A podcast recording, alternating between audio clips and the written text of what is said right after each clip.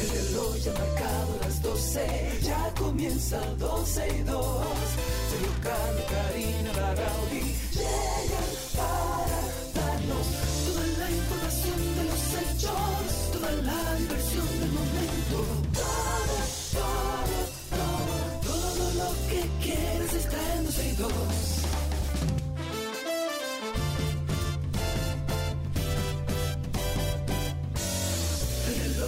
Marcado las 12, ya comienza 12 y 2. Sergio y Karina Larrauri llegan para darnos toda la información de los hechos, toda la diversión del momento.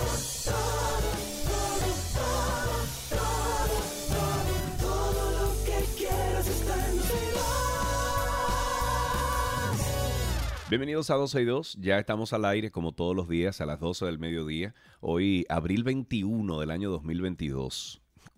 Yo creo que todos los años decimos lo mismo, Karina, vamos rápido, esto va rápido. No, no, no, no, pero es que los últimos años han sido como, Dios mío, pero espérate, llámame al paso. ¿Qué es lo que pasa? No, pero sí, vamos, mi vamos Dios. en eso. Gracias por la sintonía. Esta es la 91.1, 91.3 FM, cubriendo toda la República Dominicana y por supuesto que siempre estamos a través de los servicios de streaming.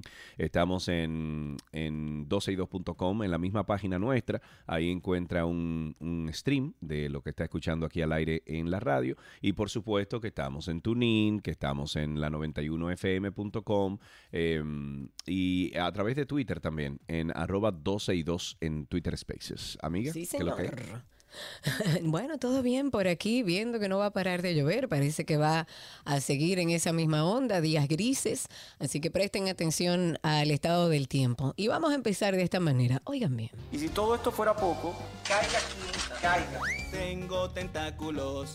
¿Quién soy? Este caso es un verdadero sancocho. Tengo tentáculos. Medusa soy. Y todo esto por venganza. Tengan cuidado. Medusa soy. Y ponemos ese bumper porque, ah, o sea, podemos, porque ahora el cuarto juzgado de la instrucción ha rechazado eh, la acción de amparo. Recuerden que había incoado la defensa del ex procurador Jean Alain Rodríguez, que buscaba que, bueno, buscaba que se dejara eh, de llamar Medusa el caso judicial por el que es imputado. Ay, Luego, recuerden que ellos habían solicitado, ¿eh? Ofendido, ay, ay. ay. Bueno, eh, él entendía que a través del nombre se podía mofar. Él había solicitado a través de sus abogados que se le dejara de llamar Medusa a este caso judicial. Y luego de que se conoció el fallo ya de que mm, mm, eso no es así, el procurador Wilson Camacho, eh, que es el titular de la, PEP, de la PEPCA, ponderó la decisión de la jueza Altagracia Ramírez porque, según él, ese recurso lo que pretendía era que hasta los medios informativos borraran de sus portales digitales el nombre de Operación Medusa. Por eso digo, pusimos el bumper porque po- podemos. Y por supuesto, se, ab- se abstuvieron de utilizarlo eh, en el futuro. O sea, también la prensa se iba a ver limitada en este caso. Y dicen, el día de hoy, este tribunal ha decidido de manera correcta, en base a derecho, que el Ministerio Público no afecta ningún derecho fundamental cuando pone nombres a sus operaciones. Esto dijo Camacho en una nota de prensa que fue enviada justamente por la Procuraduría General. Bueno, ha entendido el tribunal tal y como se lo planteó el Ministerio Público que el nombre que ponemos en cada una de las operaciones identifica esa operación y que no hace referencia de manera particular a ninguno de los integrantes de los expedientes sometidos a la justicia hasta ahora. Eso añadió también y en tanto los abogados del ex procurador explicaron que solo querían que se retiraran los nombres de casos judiciales como Medusa, Pulpo, eh, Pulpo y Larva al considerarlos negativos y violatorios del principio de presunción de inocencia. Incluso señalaron que en, en numerosos países se ha prohibido a los órganos eh, persecutores utilizar motes negativos a sus cosos, o sea, a los casos que están siguiendo, y además negaron que su petición rechazada incluyera a los medios de comunicación. Además, que- ¿de qué manera eh, podemos establecer que es algo negativo el tema de llamarle Operación Medusa? No, digamos que no es algo literal, o sea, que pudiera ofender, es simplemente un nombre. ¿En base a qué lo pusieron? No, honestamente no sé. De la Medusa nos vamos entonces a Coral. Ya hemos llegado. El arrecife de coral. Vengan aquí, vean los corales. Es colorado, coral, coral. Guau, guau, guau, guau, guau. Esto no me gusta. ¡Oh, no! El arrecife de coral está enfermando. Bueno, señores, el Ministerio Público tiene en planes presentar nuevos imputados, nuevas empresas en el caso Coral. Esto lo ha hecho a través del, del cual acusa, como sabemos, a varios exfuncionarios y a otras personas de corrupción administrativa durante sus funciones. Eh, aparentemente esto, a pesar de que el tribunal que conoce el expediente le otorgó en el día de ayer un plazo de 15 días para que depositaran la acusación contra los acusados, los cuales como sabemos, guardan prisión preventiva por 18 meses. Así lo ha revelado el procurador adjunto también, Wilson Camacho. No es la primera vez que el Ministerio Público se le acoge una solicitud de plazo para poder continuar con el caso de la Operación Coral, porque eh, este lunes, 18 de abril, o sea, el pasado lunes precisamente, se cumplieron los 60 días que le otorgó el primer juzgado de instrucción del distrito, luego de que este órgano le pidiera un poco más de tiempo, alegando que el caso es complejo. Ok, algo de, que, de lo cual tenemos que seguir hablando y es un tema lamentable, Karina, y, esto pese a todos los esfuerzos que se hacen por, por romperlo, por crear una nueva cultura de gestión, aún persisten a lo interno y alrededor de los hospitales una serie de, enramados o intereses que entorpecen el buen desenvolvi- desenvolvimiento de, los servicios que se ofrecen en la red pública. Bueno, e- eso lo aseguró el director ejecutivo del Servicio Nacional de Salud, el doctor Mario Lama, al referirse a, y, y estoy poniendo en cita, eh, negocios colaterales que operan a lo interno de los centros de salud, que en ocasiones conllevan a realizar acciones que impiden el funcionamiento de un, de un equipo o servicio para que el paciente tenga que acudir a servicios privados que operan con vínculos o en los que eh, en los alrededores de esos establecimientos. Lama puso como ejemplo la unidad de diálisis que se instaló en el hospital eh, Oliver Pina, donde atendiendo las necesidades de la comunidad se decidió habilitar ese servicio. Pero entonces, eh, un tiempo después, poco tiempo después, hubo un fallo en el sistema de agua y cuando finalmente se soluciona, los fallos se registraron en el servicio eléctrico en varias ocasiones, por lo que para garantizar el funcionamiento hubo que militarizar el centro y colocar cámaras de seguridad. Dijo incluso que el 50% de los directores de hospitales en nuestro país tienen formación en administración hospitalaria y otros se encuentran en proceso de formación. Él lo que entiende es que es recomendable que los gerentes tengan conocimientos del sector salud, da, eh, o sea, por todas las complejidades del sistema y por todas las situaciones históricas que se presentan en los hospitales y que dificulta la gestión y el buen desenvolvimiento. Es que yo te lo he dicho. Aquí lo que se necesita es que en cada institución importante se ponga, se asigne un gerente, una persona que Claro. sepa de gerencia. Claro. Eso es lo que hay que hacer. Eh, bueno, tenemos entonces. No, tú no lo tienes eso, Karina, lo que viene ahí. Pero te tengo esto, mira. A ver. No, eso Oh, no, wow. mira, esto. Ok. Señores, el SEA corre peligro. El Senado de la República aprobó en segunda lectura el proyecto de ley que dispone la supresión del Consejo Estatal del Azúcar, el SEA. La iniciativa presentada por el Poder Ejecutivo señala en uno de sus considerados que el SEA ha sido identificado como un órgano del Estado que representa un gasto ineficiente de recursos del presupuesto y que ha generado situaciones controversiales en, en el pasado, fruto de cuestionables ventas, sesiones en uso, eh, arrendamientos y otras operaciones inmobiliarias. O sea que ya saben ustedes que está en peligro. Asimismo establece que la Comisión eh, liquida- Liquidadora de Órganos del Estado, no sabía que había una comisión para eso, ha propuesto Claro, por diseñar... Dios, acuérdate pro- que sí, desde que llegaron. ha propuesto diseñar una estrategia integral para el traspaso del patrimonio de los ingenios azucareros del CEA al Estado Dominicano con el fin de garantizar la correcta evaluación de las operaciones realizadas y salvaguardar cualquier derecho adquirido por los ciudadanos. En segunda lectura, también los senadores aprobaron el proyecto de ley que dispone la instalación de fuentes de energía renovables en los edificios públicos y privados. Bendito sea Dios. Esa me gusta, esa me bendito gusta. sea Dios. Ahora hacen un negocio con lo- la venta de los paneles. Pero cosa. Sergio, espérate, por lo menos es una buena noticia que sepan que los estamos vigilando, que no hagan un negocito ahora con eso, pero qué bueno. Yo creo que ellos deben empezar a dar el ejemplo y además facilitarle a la población también para que pueda tener energía más limpia en su casa. Tenemos una nota positiva. Increíblemente voy a hablar del INAVIE, del, de- del Instituto Nacional de Bienestar Estudiantil, y es Pero buena la noticia. Pero positiva la noticia. Sí, es buena. Yo diría que puede ser una mejor noticia o pudo ser una mejor noticia, pero vamos caminando. Por lo menos estamos hablando de un tema que nunca se ha hablado en nuestro país.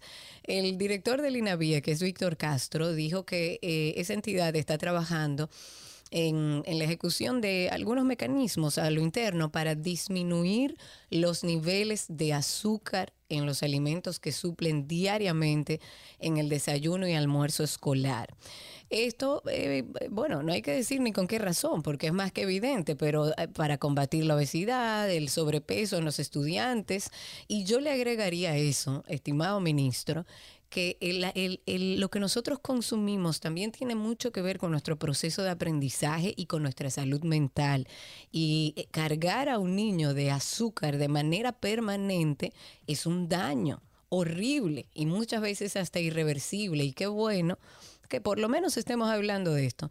El titular, que es dependiente del Ministerio de Educación, dijo que en una de sus reuniones con los encargados de la Dirección de Nutrición, también del Departamento de Mejoramiento de Calidad, estuvieron percatándose de que la cantidad de azúcar ingerida por la matrícula estudiantil dominicana es muy alta, hasta el punto de llegar a considerarse dañina. De hecho, el azúcar es dañina. Lo que pasa es que como todos, si la consumimos en pequeñas porciones, pues bueno, nuestro, nuestro cuerpo está capacitado para, para liberarlo y sacarlo de nuestro cuerpo. Dice él que uno de los centros, ellos se percataron de que eh, eh, se estaba dando esta situación y que los niños estaban consumiendo mucho azúcar. Cuando ellos vieron esa cantidad, pues bueno, tomaron la, la decisión de retirar esos alimentos y de hacerlo de una manera más consciente. Qué bueno que estemos hablando de una alimentación más adecuada para nuestros estudiantes, por el bien de su desarrollo académico y por el bien de su salud mental y física. Vamos a continuar entonces en esa línea positiva, Esperancita. Me contagiaste, parece. Me gusta.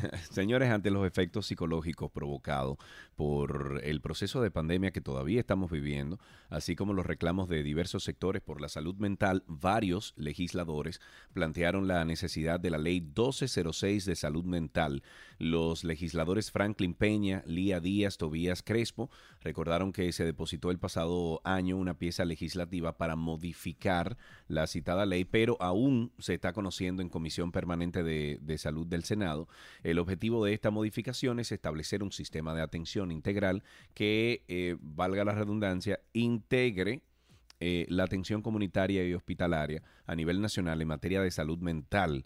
Eh, según explicó Peña, representante de San Pedro de Macorís, esta pieza se hace necesaria en parte para enfrentar la- las secuelas dejadas por la pandemia y citó que, según la Oficina Nacional de Estadísticas, entre marzo del 2020 y febrero del año en curso, o sea, del 2022, unas 11.297 personas recibieron atención médica psicológica por la preocupación a contraer el virus del COVID, aislamiento social, también están las depresiones económicas y dentro de ese grupo de personas, Peña indicó que el informe también refleja que para marzo del 2022 las mujeres ocuparon el primer lugar de estos casos con 7.635, un 68% de ese universo del cual estábamos hablando, mientras que los hombres tuvieron una cifra restante de 3.662. Me encantaría hablar con Peña, me encantaría conocer esa pieza y me encanta que estemos hablando de salud mental.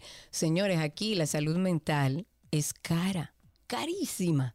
Y casi ningún seguro básico lo cubre, por no decir que ninguno. Tienes que tener ni siquiera un complementario, tienes que tener un seguro eh, de, de esos full y muchas veces lo que haces, eh, hacen es que te reembolsan, ni Sí, siquiera el, el- el sí. psicólogo lo cubre. Y el Estado debe proveerle a la sociedad lugares, existen, pero yo siento que debe haber algo más integrado, donde la gente sepa a dónde puede ir, donde empecemos un proceso de educación. En una nota internacional, porque nosotros vivimos aquí y ya estamos libres de COVID, cada vez más bajos, ya somos un país que por suerte estamos saliendo de este tema, pero ojo, que en China no está pasando lo mismo. Para darles un ejemplo, Yurli Benítez dice que está viviendo el peor confinamiento desde el inicio de la pandemia. Ella está en Shanghái, que es como la capital financiera de China, Y ella lleva alrededor de cuatro años, imagínense ustedes, cuatro años en, en China, casi la mitad de ellos los ha pasado bajo restricciones por todo este tema de la pandemia, pero ha dicho públicamente que nunca había vivido una situación como la que está viviendo ahora, que es este último confinamiento, o sea, actualmente. Ella dice que ha sido el peor de todos. La madrugada del lunes, la policía china tocó la puerta de su apartamento en el centro de Shanghái mientras ella estaba durmiendo. Luego fue trasladada a un centro de cuarentena, cuarentena donde una colombiana de 27 años, eh, esta colombiana permanece aún encerrada, desesperada y con una frustración que todos los días crece más. Para aquellos que no sabían y ponerlos un poco en contexto, China impuso un nuevo confinamiento, específicamente en Shanghái, sobre todo, que ese es el centro financiero más importante en China. Y en medio de esta nueva ola de casos de COVID-19 que está azotando a gran parte del país, lo han encerrado más que nunca. Hay 45 ciudades confinadas de manera, eh, algunas parcial, otra total. Y de acuerdo a un reporte que fue publicado por el Banco de Inversión Nomura la pasada semana, este gigante asiático tiene cada vez más problemas manteniendo su política de cero COVID, que hay tanta gente también. Sí, sí, Hasta sí, ahora, Shanghái es la ciudad eh, más grande que ha sido puesta en cuarentena, pero los desafíos logísticos que son necesarios para confinar a cuánto, a 25 millones de personas que viven en esa eh, megápolis, pues bueno, son enormes. El gobierno ha creado centros de confinamiento en toda la ciudad. Muchos no tienen duchas, solo cuentan con camas plegables. Las personas infectadas conviven eh, entre ellos apretados unos junto a otros. Pero hay una situación de alarma en China actualmente con el tema que nosotros pensamos que ya salió, el COVID-19. No, no, no. En una nota curiosa, señores, no es un viejo episodio de Star Trek. Es la vida misma. Por primera vez en la historia, la NASA envió a un médico en forma de holograma a la Estación Espacial Internacional y se trata del cirujano Joseph Schmidt, quien apareció en la estación como una presencia virtual, como un fantasma. Eso conversó eh, y así conversó con los astronautas, astronautas e incluso simuló darles un apretón de manos. Eh, ese encuentro, este encuentro se llevó a cabo a través de la tecnología de, de holoport- eh, holoportación de Microsoft que permite que los usuarios eh, puedan interactuar con representaciones de tercera dimensión de participantes remotos en tiempo real. Y estoy citando, esto es una, eh, una forma completamente nueva de comunicación a tiempo real a través de grandes distancias. Es una nueva forma de exploración donde nuestra entidad humana es capaz de viajar fuera del planeta. Eso dijo Schmidt. La NASA planea incluso usar esta tecnología para conferencias médicas privadas, conferencias psiquiátricas privadas, conferencias familiares privadas y para atraer eh, personalidades a la estación espacial para visitar a los astronautas. Está bien. eso. Sí, la verdad sí. Bueno, antes de finalizar, hemos hablado mucho y qué bueno, eh, dentro de las mismas noticias sobre salud mental. Los invitamos a que escuchen todos los episodios del podcast de Karina y Sergio After Dark. En especial, le vamos a invitar a que escuchen también los más recientes que están dentro de una serie que le llamamos Lo que nadie nos explicó. A lo largo de nuestro crecimiento, muchas veces vamos eh, descubriendo algunas cosas que nadie nos explicó, que nadie nos habló, nadie nos contó. Empezamos hablando de la importancia de decir que no. ¿Por qué nadie nos explicó que no es una respuesta válida?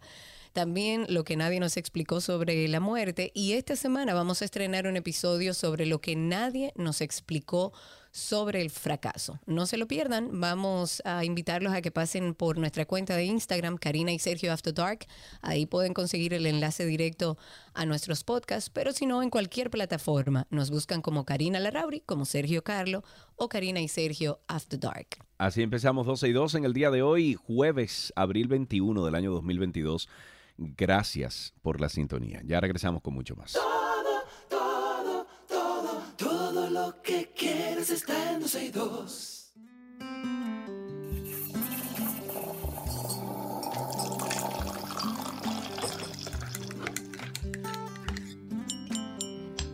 Estamos en nuestro cafecito de las 12, hoy es jueves, y como cada jueves, siempre tratamos de tener la compañía de un cafetero conocido por todos ustedes. Y ya que esta semana estuvimos celebrando el Día del Locutor, hoy tenemos y nos tomamos un cafecito con uno de los más talentosos locutores dominicanos, nuestro querido Reinaldo Infante, que está con nosotros. Amigo. Karina, gracias por invitarme a un cafecito y yo sí que soy cafetero. Cafetero, cafetero, ¿tú recuerdas, Reinaldo, quién fue que te, que te inculcó ese amor por el café? ¿La abuela, la cucharita? ¿Cómo fue eso? Bueno, pues mira, mi primer contacto con el café lo recuerdo de mi madre, cuando ella me daba aceite de higuereta para la gripe con café. Ella se tomaba su café y el último chin, el que queda así con el azuquita, Ajá. con ese último chin, entonces era que ella me daba el aceite de higuereta. Ay, ay, ay. Después de viejo fue que yo me di cuenta que el aceite de higuereta es un veneno, eso se utiliza para asuntos capilares. Pero bueno, Uno bebió muchas cosas, Reinaldo. Yo bebí de todo. sí, sí, hombre. Sin saber si era bueno, si era malo, pero bueno, como los familiares de uno en el campo, en el pueblo, eso era lo que se decía. Así que eso fue mi primer contacto y fue un amor a, primera probada. Ay, qué rico. ¿Y tú eres team azúcar o, o sin azúcar? No, sin azúcar. Es decir, él y yo. Muy bien. Negrito calientito. Claro. Ahora que tú dices él y yo, me gusta, porque yo siempre he dicho que el café per se me gusta, claro, me gusta su sabor y, y durante muchos años ha sido mi compañero, pero también el ritual del café. El Ay, café lleva como un ritual. Sí. Yo creo que sobre todo el de la mañana,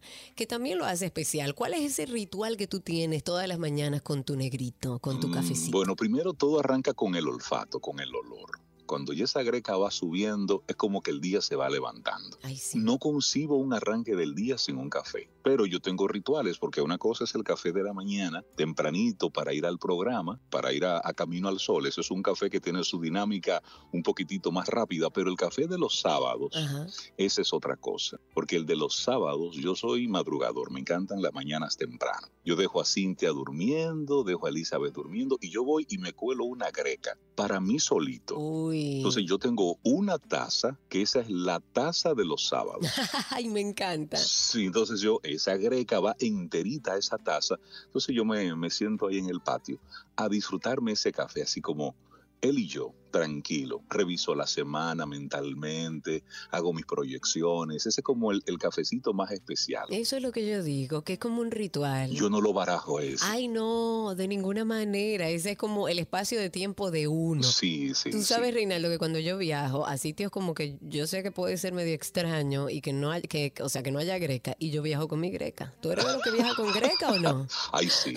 Es que la greca de uno, la que está curada. Claro. Y cuando se le derrite el mango, es decir, que ya no tiene mango, Mejor aún. ahí es que ese café se cuela bueno. Entonces yo tengo la de la de viaje y así está bien desbaratadita. Muy bien. Ahora que tú lo mencionas, hace unos, hace unos años vino una amiga, una locutora internacional para unos talleres que estábamos ofreciendo y ella vio la greca en la que yo le estaba sirviendo café. Bueno, pues ella salió de compras y me regaló una greca. Mira, Rey, Ay, ella pensaba que te estaba haciendo un favor para que tú veas. Yo, mira, te agradezco el detalle. Está muy linda tu greca, nueva, muy bonita. Pero mira, para esa greca nueva, llegar a colar un café a este nivel, Uy, sí. le, le faltan muchas horas de vuelo. Así que gracias por el detalle. Los cafeteros como nosotros lo sabemos. Reinaldo, yo no puedo dejarte ir porque, bueno, como comentaba al inicio, esta semana estuvimos celebrando el Día del Locutor. Yo siempre he dicho que yo en la radio encontré una pasión verdadera y digo que moriré eh, hablando por un micrófono en la radio.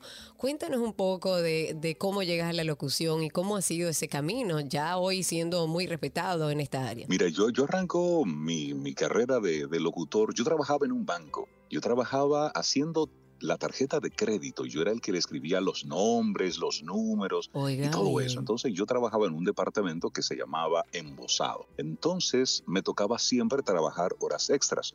Y yo escuchaba una estación de radio, la nota diferente. Había un programa de radio de 5 a 7. Era conducido por JM Hidalgo, el director de la emisora. Y yo siempre es- escuchaba ese programa a las 5 de la tarde. Bueno, pues un día hacen una pregunta. Yo llamo a la emisora para responder esa pregunta que hacen, pero esto es fuera del aire. Entonces JM coge la- el teléfono, yo le respondo y él me dice, ¿tú eres locutor? Y yo le digo, yo estudié locución, ya yo había estudiado locución, pero como cultura general, Ok. no con el interés de trabajar medios en esa época. Y me dice, pasa por aquí para que hablemos. Y cuando yo voy a la emisora, simplemente a, a visitarlo, por pura curiosidad, Ajá. él estaba en el parqueo de Teleandillas y me dice, mira, yo estoy buscando locutores jóvenes que no tengan experiencia en medios, sino que estén empezando en su carrera, porque quiero renovar el cuerpo de locutores de la emisora. Dime si te interesa. Yo tenía 19 años y wow, yo me quedé wow con esa solicitud de empleo en la mano. ¿Cómo yo- qué es esto? ¿Cómo llega esto a mi vida? Tú en un banco. Y yo me hice la pregunta, yo sé que en 20 años yo me voy a preguntar, ¿qué hubiera sucedido si? Y esa pregunta no me dejó descansar durante una semana. El resumen, le dije que sí, comencé a trabajar en la nota diferente, pero no dejé el banco. Entonces yo trabajaba hasta las 5 en el banco, me iba a la universidad hasta las 10 y entraba en la emisora a las 11 de la noche hasta las 3 de la mañana, para yo ir probando. Increíble cómo la vida te, te abre como otra puerta Sí. desconocida, porque a mí me pasó algo similar con, con los medios también, o sea, yo no estaba orientada hacia allá y, de- y llegó de sorpresa y hoy tienes todo un nombre hecho en la locución. ¿Cómo sientes tú que ha evolucionado la locución en nuestro país? Mira, aquí creo que tenemos que enfocarla desde dos aspectos. Una cosa es la locución radio, lo que hacemos tú y yo cada día a través de la radio, y otra cosa es también lo que ha ocurrido con el mundo de la locución comercial, con el mundo del voiceover. Entonces, en lo primero, en la parte de la radio, creo que ahí hemos dado unos cuantos pasitos hacia atrás con algunas cosas, con ese hacer de la radio algo romántico, es decir, algo por pasión, algo porque te gusta. Ahí tenemos una, una tareita pendiente porque llega un punto donde toda esta dinámica de las redes sociales, de esta radio tan visual, pues yo soy amante de la tecnología, me gusta estar conectado con lo que está pasando, pero la radio es sonido. Eso mismo digo yo. Cuando tú le matas de, de- de golpe y porrazo esa magia, bueno, pues chévere, es, es- es contenido, contenido diverso y demás, pero radio, radio, es que la gente te escuche, se imagina como tú eres, eh, comienzas a, a desarrollar una creatividad que eso lo da la radio, el escuchar algo. Claro. Y lo que está ocurriendo ahora está chévere, ¿eh? No quiero denostar. Sí, no, no, no es que esté mal, es una visión. Tú sabes que Sergio y yo, por ejemplo, eh, no hemos querido nunca hacer visual nuestro proyecto de 12 y 12. A veces grabamos, subimos un par de cosas para la promoción, pero la realidad es que concuerdo contigo. A mí me parece que la magia de la radio es poder atrapar la atención de alguien a través de la voz solamente. Totalmente. Entonces, ahí creo que nosotros tenemos, tú sabes, es como una especie de asterisco. Pero bueno, fuera del romanticismo, si me voy entonces a la parte de la locución, voiceover, pues creo que estamos en uno de los mejores momentos. De acuerdo. Donde una persona no necesita necesariamente estar en una cabina de radio o en un canal de televisión para poder vivir de su voz. Porque hay muchas cosas que puedes hacer desde tu estudio en tu casa. Claro. Desde narrar audiolibros, hacer doblajes, hacer comerciales, estar narrando e-learning.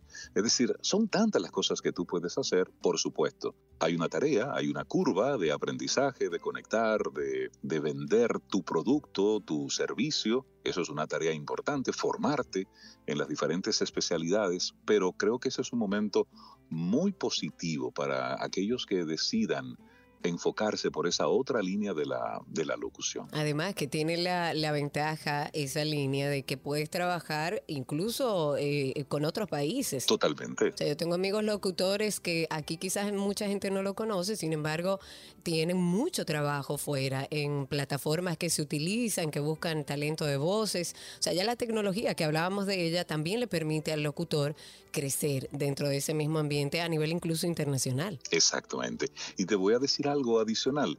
Son muchas cosas que desde aquí se están haciendo para el mercado internacional. Es así. Por ejemplo, desde, desde World Voices estamos produciendo audiolibros para Penguin Random House, Wow. por ponerte un ejemplo.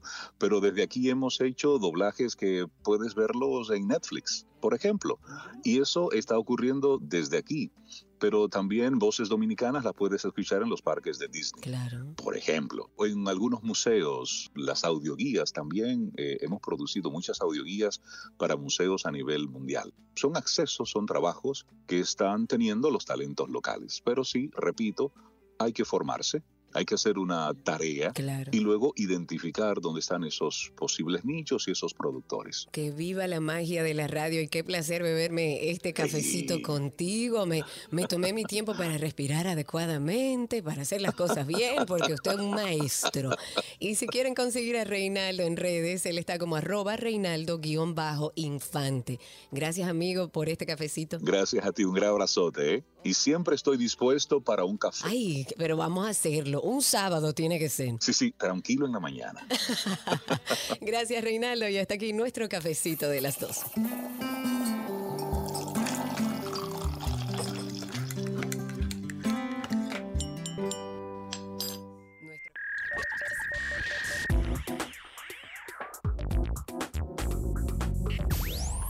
Y ya estamos en lo mejor de la web aquí en 12 y 2 y arrancamos de inmediato con una información de WhatsApp que es posible ya utilizar WhatsApp en un dispositivo móvil y en cuatro navegadores web al mismo tiempo, pero si queremos ampliar estos números seguramente tendremos que pasar por caja y pagar una suscripción.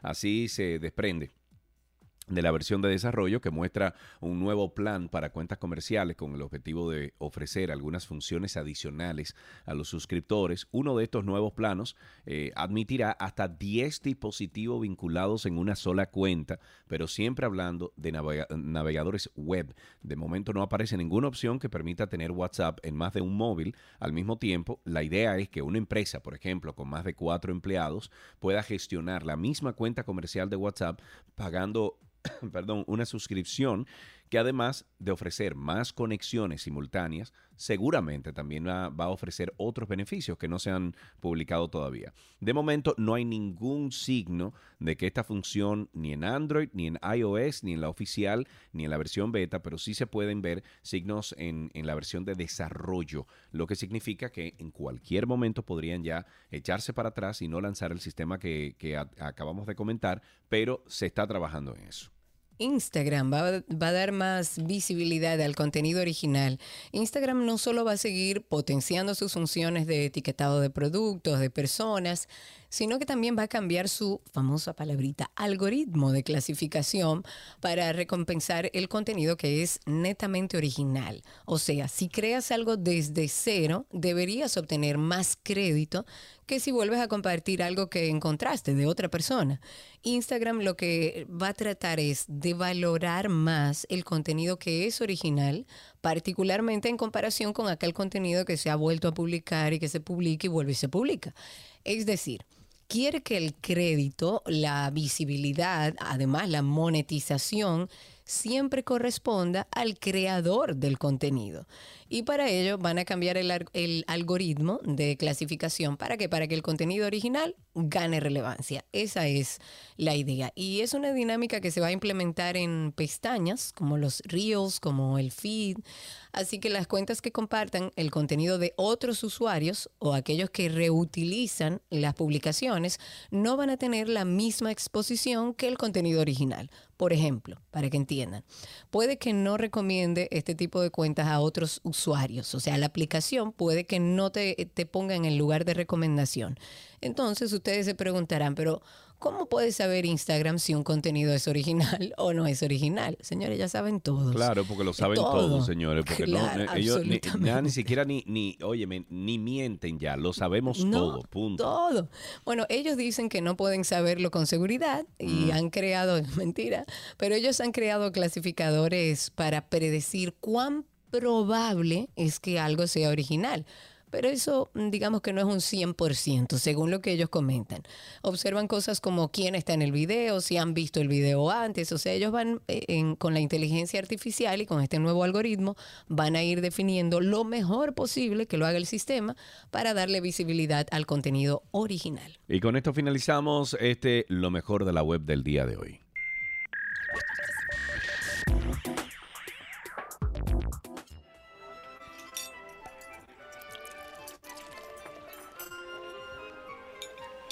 Oula la me oui, la, je me mange. oui. Comida de Gabriela, que No, c'est bon tampoco. ici. Me oui. Me oui, ok. Sí, estamos, Hola, un Gaby. poquito disparejos, pero bueno. Señores, todo es posible. Todo, es es posible. posible. ¿Cómo fue tu día de lluvia ayer, Gaby? Como dirían por ahí, mojado. Exacto. wow, Gaby. Felicidades, me voy a quitar ahora. Las dejo. ¿Qué te voy a decir, serio? Todo se pega, ¿eh? Todo se pega. Todo, Gaby está todo. con nosotros y vamos a continuar esta semana de ingredientes que nos brindan energía. Ayer estuvimos con una receta súper fácil que si alguien la probó, por favor compártalo a través de las redes sociales, tanto en 12 y 2 como gabriela.reginato. Gaby, hoy, ¿qué hacemos? ¿Qué preparamos? Bueno, por mi parte vamos a finalizar esta semana que gracias a Cindy me encantó.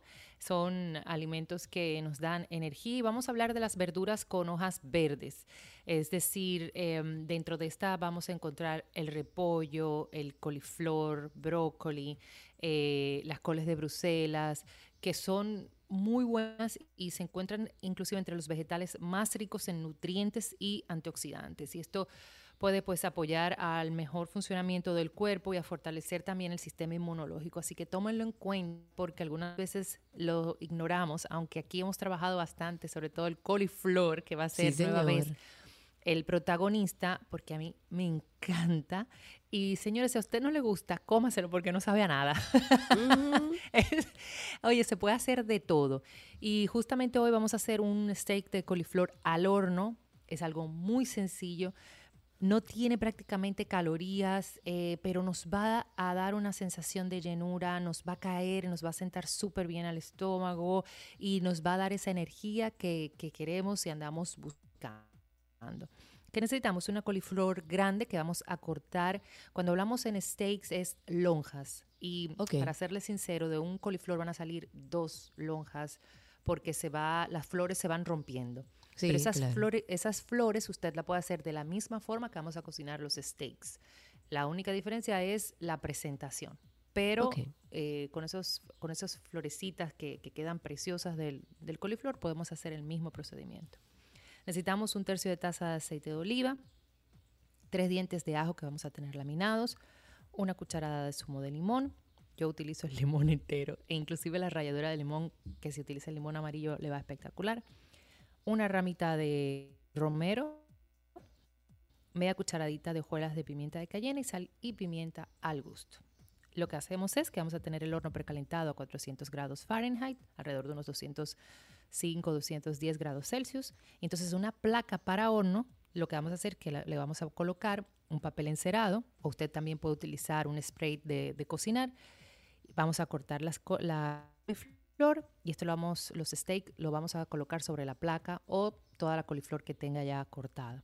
Aparte, vamos a mezclar el zumo de limón con las hojuelas de pimienta de cayena. Incorporamos los ajos laminados, el romero fresco, agregamos el aceite de oliva y le damos sal y pimienta al gusto.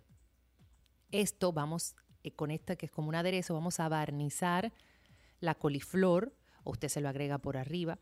Inclusive este tipo de aderezo lo puede duplicar y se lo agrega así todo por arriba y vamos a llevar al horno por 20 minutos.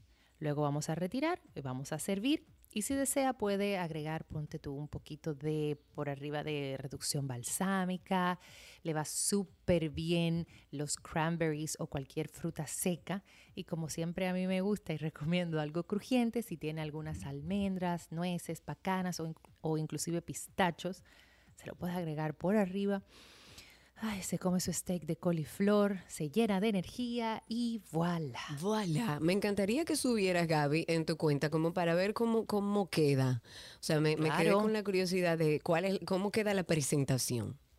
Te lo, lo voy a subir de hecho y voy a subir ambas, ambos casos de plain, o sea, sin nada, y con esta vinagreta de balsámico y podemos ponerle semillitas de auyama y, y los cranberries y demás y van a ver qué lindo y delicioso, por favor, pruébenlo. Es este steak de coliflor. Me encanta. Gaby, gracias. Un beso y bueno, nos escuchamos el próximo lunes. Cuídense. Así será. Feliz fin de semana. Gabriela Reginato estuvo con nosotros en nuestra receta del día, recordándole a ustedes que siempre las recetas de Gaby están a través de nuestra página 12y2.com y también a través de la página de Gaby. Pueden seguirla gabriela. punto re- no, gabrielareginato.com y en redes sociales gabriela.reginato. Hasta aquí nuestra receta.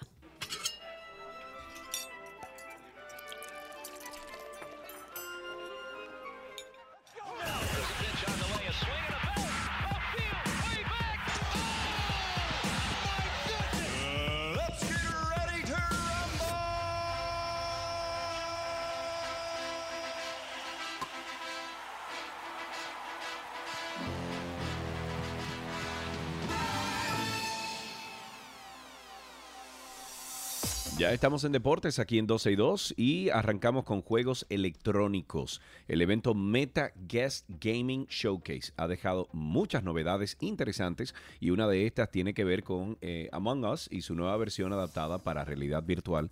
Oh, lo voy a bajar, muy bien. Ey, te Inner. Sloth ya había participado a fines del año pasado eh, con Among Us versus eh, y estaba en desarrollo pero sin brindar detalles. Y ahora en el marco del evento de Meta nos muestra en un nuevo trailer lo que podemos esperar de esta nueva experiencia, si bien se, respetará la dinámica que ya conocemos con grupos de 4 hasta 10 tripulantes, habrá muchos cambios que le dará un toque de eh, terror, vamos a decir, a la experiencia. Por ejemplo, ya te tienes que olvidar de, de contar con la vista que ofrece el mapa. Aquí todo se verá desde la perspectiva del jugador en un escenario tercera dimensión. Uy, Así que las misiones para restaurar la nave, o si te toca, por ejemplo, ser el impostor, eh, tienes que desplaza- desplazarte para eh, eh, sabotear todo, eliminar al resto de los integrantes del grupo. Bueno, pues puede resultar un poco más emocionante y aterrador porque te vas a encontrar con la gente de frente.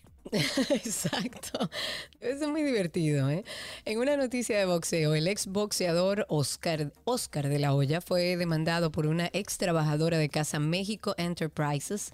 Es una empresa de tequila de la que él es socio. Y, esto, y esta denuncia la hace por presuntamente agredir sexualmente en dos ocasiones en el año 2020. La probable víctima ha asegurado que durante un viaje a México en marzo del 2020 a visitar la fábrica de Casa México, De la Hoya acudió a su cuarto con los pantalones en las rodillas y se metió en su cama, tras lo cual la mujer lo sacó de, de esta y lo regresó a su dormitorio. En la mañana siguiente, la demandante acudió a la habitación de, de la olla a despertarlo después de que no se presentara un tour por la fábrica y el ex boxeador la empujó a su cama y la agredió sexualmente. En una noticia de voleibol, la estelar jugadora dominicana de voleibol Betania de la Cruz se coronó campeona de la Liga de los Estados Unidos, Athletes Unlimited, al establecer numerosos récords en la segunda edición del evento. Betania, quien terminó subcampeona en la primera versión del evento 2021, detrás de Jordan Larson, se desempeñó como capitana durante los cinco periodos de acción y ganó el título por un amplio margen al acumular 4.652 puntos. La delantera rompió numerosas marcas en la primera temporada, incluida la de puntos acumulados en el juego 4-7-7, eh, remates en un juego que hizo 27, haces en un juego de 4, perdón, de 4 y haces en la temporada que fueron 18 en total. Ay, ay, Felicidades, ay. Betania. Betania es increíble. Gracias por todas las emociones, Betania. En una noticia de fútbol, el ex astro brasileño Pelé, de 81 años ya, está hospitalizado, como hemos comentado aquí en el programa en Sao Paulo, desde el lunes. Esto como parte de un tratamiento contra el cáncer de colon que le descubrieron en septiembre pasado. Las condiciones clínicas son buenas, estables y el alta hospitalaria debe darse ya en los próximos días, según el hospital. Considerado por muchos el mejor futbolista de la historia, él debe ir a la clínica al menos una vez por mes para realizarse chequeos, para seguir el tratamiento de quimioterapia contra el tumor en el colon, que como les dije fue detectado en septiembre. El único jugador tricampeón del mundo, mil- 1958, 1962 y 1970. Él estuvo hospitalizado durante alrededor de dos semanas en febrero por cuenta de una infección urinaria que le fue hallada cuando acudió ya a su cita regular. Antes de finalizar este segmento, queremos siempre recomendarles a ustedes eh, nuestro podcast, Karina y Sergio After Dark. Hay muchísimos temas interesantes ahí. Eh, tenemos ya eh, unos cuantos miles de seguidores. Voy a estornudar. Ok, salud. Ok, perdón. No puedo mutear el micrófono ni nada porque estoy remoto, pero bueno. Eh, perdón. Entonces decía que ya tenemos unos cuantos miles de, usuarios, de seguidores. Ustedes se pueden unir a estas conversaciones a través de cualquiera de las plataformas de podcast que usted tenga. Usted lo que hace es que busca Karina Larrauri o Sergio Carlo en el buscador o en el mismo Google pone Karina Larrauri Podcast o Sergio Carlo Podcast y ahí se une a nuestra familia de Karina y Sergio After Dark. Por favor, deje un comentario positivo de lo que está escuchando, comente, eh, deje cinco estrellas de, de- de calidad y por favor comparta nuestro contenido. Hasta aquí, Deportes en 12 y 2.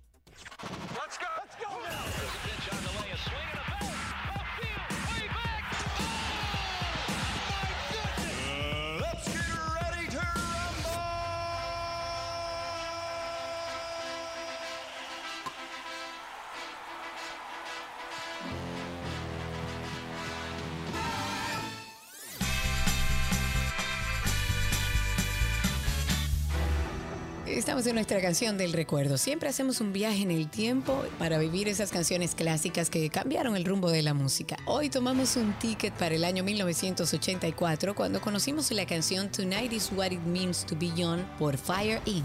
Esta es una de las dos canciones escritas por Gene Steinman para la banda sonora de la película Streets of Fire. ¿Quién se puede olvidar de eso, Dios mío? Fire Incorporated es una banda de estudio reunida para la banda sonora con la voz principal en esta canción de Holly Sherwood, quien ha trabajado mucho con Steinman en el pasado. Los vocalistas adicionales incluyen a Laurie Sargent de Face to Face y Roddy Dodd, quien cantó la canción Turn Around Bright Eyes en Total Eclipse of the Heart de Bonnie Taylor, pero además la cantante japonesa Megumi China también ha grabado versiones de esta canción y para el musical Danza de los Vampiros. Hoy, Tonight is What It Means to Be Young por Fire Inc. es nuestra canción del recuerdo. Beach and the perfect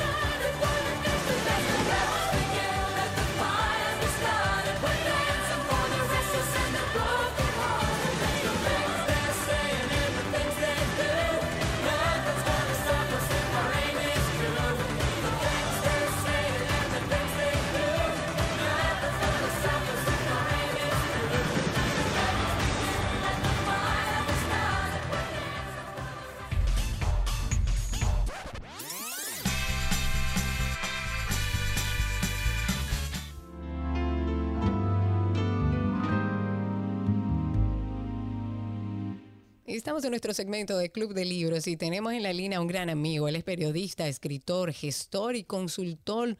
¿Consultor? Dale otra vez. Está- Estamos en nuestro segmento de Club de Libros y tenemos en la línea a nuestro amigo periodista, escritor, gestor y consultor cultural, nuestro querido Alexei Tellerías. Hola amigo, ¿cómo está todo? Hola, hola, ¿cómo están? Feliz de estar aquí, feliz de escucharlos y feliz de, de- de volver a las andadas. Me encanta, la verdad. Y quiero que me hables un poco del Festival Altavoz Caribe. ¿Qué es esto? Bueno, es un evento que estamos coordinando desde uno de mis tantos inventos culturales que es Poetry Slam RD. Este es, en este caso, un encuentro regional de la región caribeña de Spoken Word. Y obviamente la, la pregunta es, ¿qué es Spoken Word? Exacto. Es Iba, iba a ser esa misma digamos, pregunta. Exacto. Claro, no, yo como que ya, ya estoy acostumbrado a que, ¿qué es eso? Bueno, el spoken word es una disciplina dentro de la, de la poesía, es un acto poético de expresión oral, fundamentalmente oral, donde como, bueno, como yo lo llamo, es la poesía más allá de sí misma, es donde el cuerpo completo está involucrado. Hay dos vertientes, que es el spoken word puro y simple, que se le puede agregar también música por encima, y está el competitivo que se llama Poetry Slam y que mucha gente lo conoce, que son estas competencias de poesía. Pues en el marco de que ahora el año pasado se hizo el primer campeonato de las Américas de Poetry Slam y lo ganó una dominicana, Yaisa Jiménez. Me encanta. Eh, sí, estamos haciendo este festival eh, para celebrar eso y para celebrar la palabra en el Caribe, porque Yaisa, junto con otros y otras eh, slammers del continente, va en, en octubre a Bruselas a la primera Copa del Mundo de Poetry Slam. Wow. Y en ese sentido vienen para acá, para este festival, la- las campeonas caribeñas. Viene la de Costa Rica, la de México, la de Guatemala y eh, la de... Viene también gente de Colombia. Eh, tu- y, y la idea es como una especie de calentamiento previo hacia Bruselas. Me encanta, la verdad es que un- una actividad bellísima. Esto va a ser todo dentro del marco de la Feria del Libro, Alexei. Es dentro del marco de la Feria del Libro, estamos aprovechando la coyuntura. eh, la feria ha ayudado bastante con, con la gestión de esta actividad y va a consistir de encuentros, recitales, conversatorios, talleres. Déjame aprovechar para decir Claro. que tenemos dos talleres de, de- de Spoken Word y Poetry Slam, eh, ambos en Espacio Joven, que va a estar ubicado en el CODAP, eso es en la calle El Conde, entre las damas y eh, Isabel la Católica. Cualquier información, estamos en Instagram en Poetry Slam RD, ahí se pueden inscribir. Eh, uno con uno de nuestros eh, internacionales, que es Comic MG, que es quien coordina esta plataforma continental que se llama Aviala Poetry Slam, y otro con nuestra Yaisa Jiménez, que obviamente va a hablar sobre cómo el cuerpo ayuda en el proceso de la creación de la propia poesía. Ella le puso cuerpo slam y es interesante ver todo ese todo el proceso, sobre todo porque Yaisa eh, eh, ha desarrollado un estilo muy particular que fue obviamente el que llamó la atención en, en Río de Janeiro y es lo que esperamos que sea que llame la atención también en Bruselas. Me encanta. Y esto es abierto al público, Alexei. Es totalmente abierto al público. eh, de nuevo, la programación va a estar en Poetry Slam RD, en Instagram, también en, Avia, en Poetry Slam Aviala, pero creo que deletrear Aviala es un poquito complicado. Más que lo dejamos complicado. con- Lo dejamos con Poetry Slam RD, también en mis redes, que son Alexei TD. La vamos a estar compartiendo. Eh, cosa que, de, bueno, igual es del 22, o sea, desde mañana 22 Ujú. hasta el 25. Ok. Y el día 30, que es como una especie de plus, va a haber, y esto es importante, el lanzamiento del Campeonato Dominicano de Poetry Slam, Ok. que en este caso es la búsqueda del representante local que va a ir al próximo Campeonato de las Américas, que va a ser de nuevo en Oh. Brasil a finales de año. ¿Cómo tú ves la Oh. poesía, Alexei, en nuestro país? Caída. En permanente, en permanente estado de ebullición. Lo que pasa es que la- las noticias positivas suelen tener como que suelen hablar más bajito. Menos alcance, Pero, sí. pero yo decía casualmente en, en días pasados que hay un submundo dentro del submundo en la escena literaria, sobre todo en la poética. Sin embargo, los autores dominicanos, los poetas dominicanos, somos, y me incluyo muy, muy inmodestamente. Pero no, incluyase. Oh, pero bueno. somos los que hemos estado dando la cara fuera de aquí Es verdad. por la literatura hecha en el país. Claro. Y hay una plétora, valga la, pal- valga la palabrita, de nombres, de, de títulos, de autores que estamos yendo a los festivales de poesía fuera del país, que estamos publicando con editoriales independientes o no extranjeras, y es poesía. Entonces, eh, lo que sucede es que por lo general el público no está consciente de la importancia de la poesía en sus vidas Claro. y, por cons- y en consecuencia no la busca, pero cuando le llega, entonces sí. Y, y si hay ahí- alguien, Alexei, por ejemplo, que está escuchando esta conversación contigo y dice, concho, pero yo no conozco a ningún poeta local, ninguna poesía local de la, de, de la nueva generación, me refiero. ¿Hay algún lugar, hay alguna forma de tener acceso a, a- a esos textos, a esa poesía local? Hay varios, hay varias cuentas, en, vamos a empezar por Instagram, que es como que el, el, el, el eat place El hub, de, el de hub. las redes. Ajá.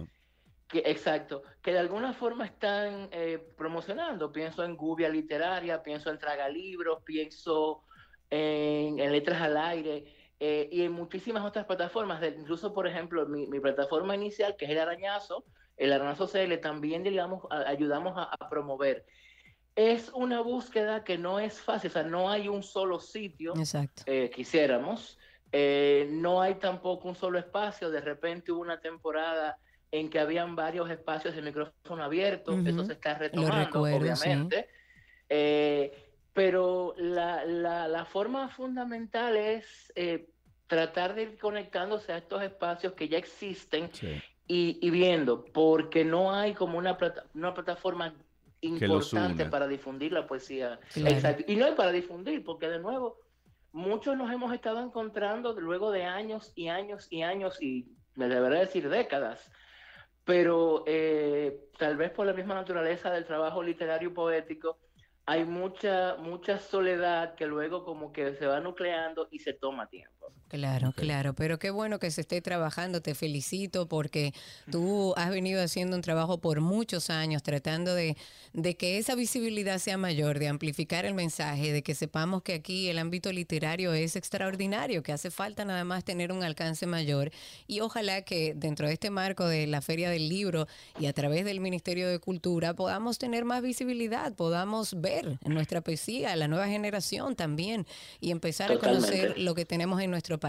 Vamos a copiarle a nuestros oyentes toda la información a través de Twitter. Alexei, mándame todos esos usuarios donde la gente puede acceder a buscar algo de lo local para nosotros también compartirlo y que así la gente empiece a tener acceso a la información. Y muchísimas gracias por estar con nosotros. No, gracias a ustedes por el espacio y poder hablar de esto. Un abrazo grande y hasta aquí nuestro segmento de Club de Libros.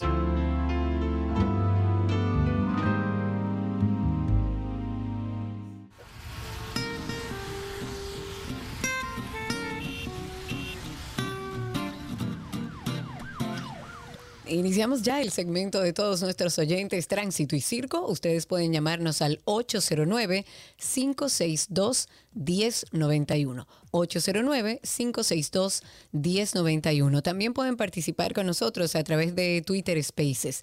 Siempre les recuerdo que es muy fácil. Solamente tienen que buscarnos en Twitter como 12 y 2.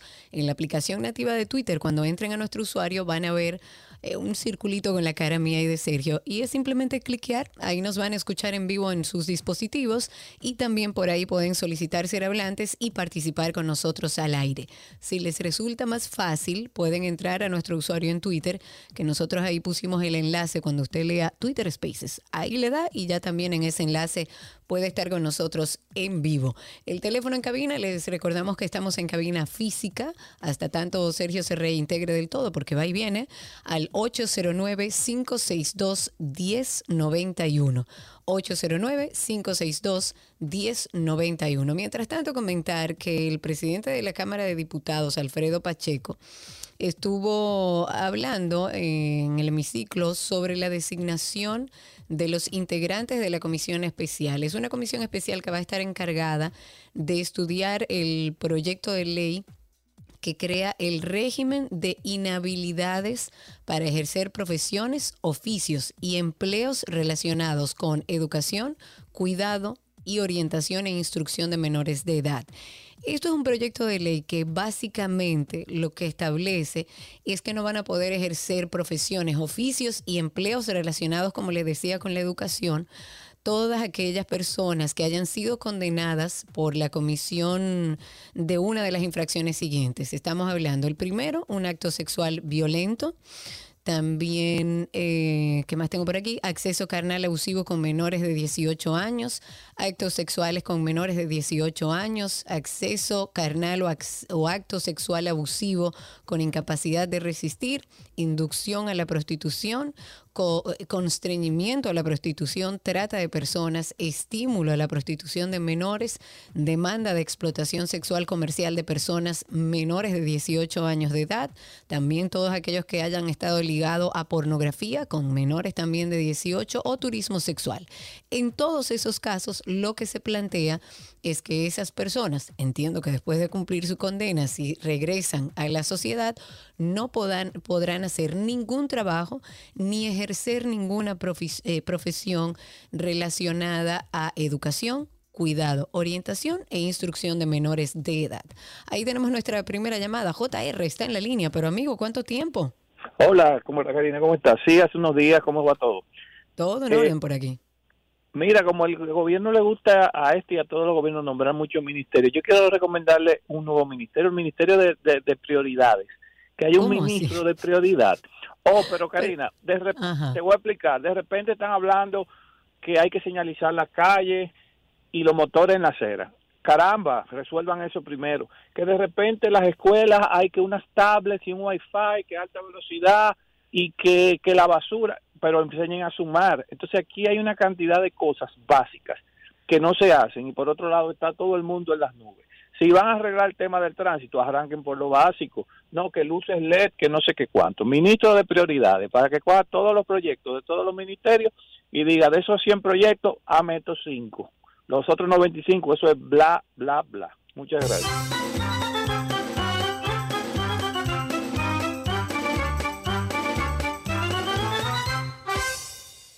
809-562-1091 es el teléfono en cabina y a través de Twitter Spaces, que ya por ahí tenemos a Pedro de la Rosa que va a hablar con nosotros. Pedro, adelante, te escuchamos.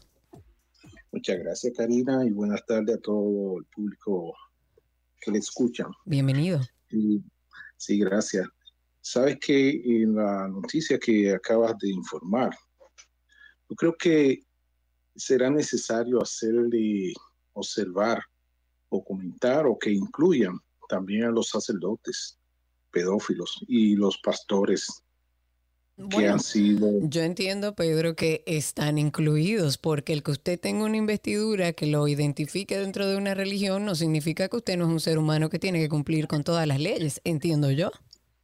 Perfectos. Si es así, está magnífico. Gra- Es un buen proyecto. Yo, Gracias. yo estoy de acuerdo. Gracias, Pedro, por tu intervención. A mí me parece un buen proyecto.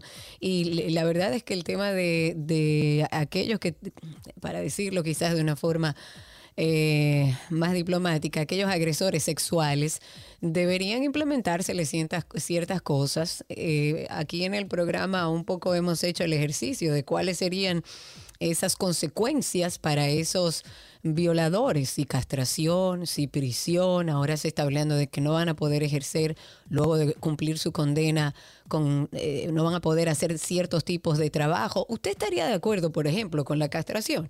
809-562-1091, castración química, por supuesto.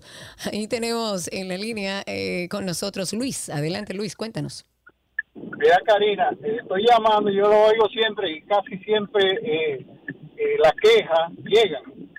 Yo tengo una semana sin luz en mi casa. He llamado 80 veces a la corporación y no hay manera de que me resuelvan. Fueron después de una semana y resolvieron a media. Entonces llaman a, me dicen que llame a, a Proco- Proconsumidor. Con Proconsumidor me refiere para otro lado. ¿A dónde es que uno va a llamar para que le resuelvan los problemas diarios que uno paga en este país? Dime, Karina.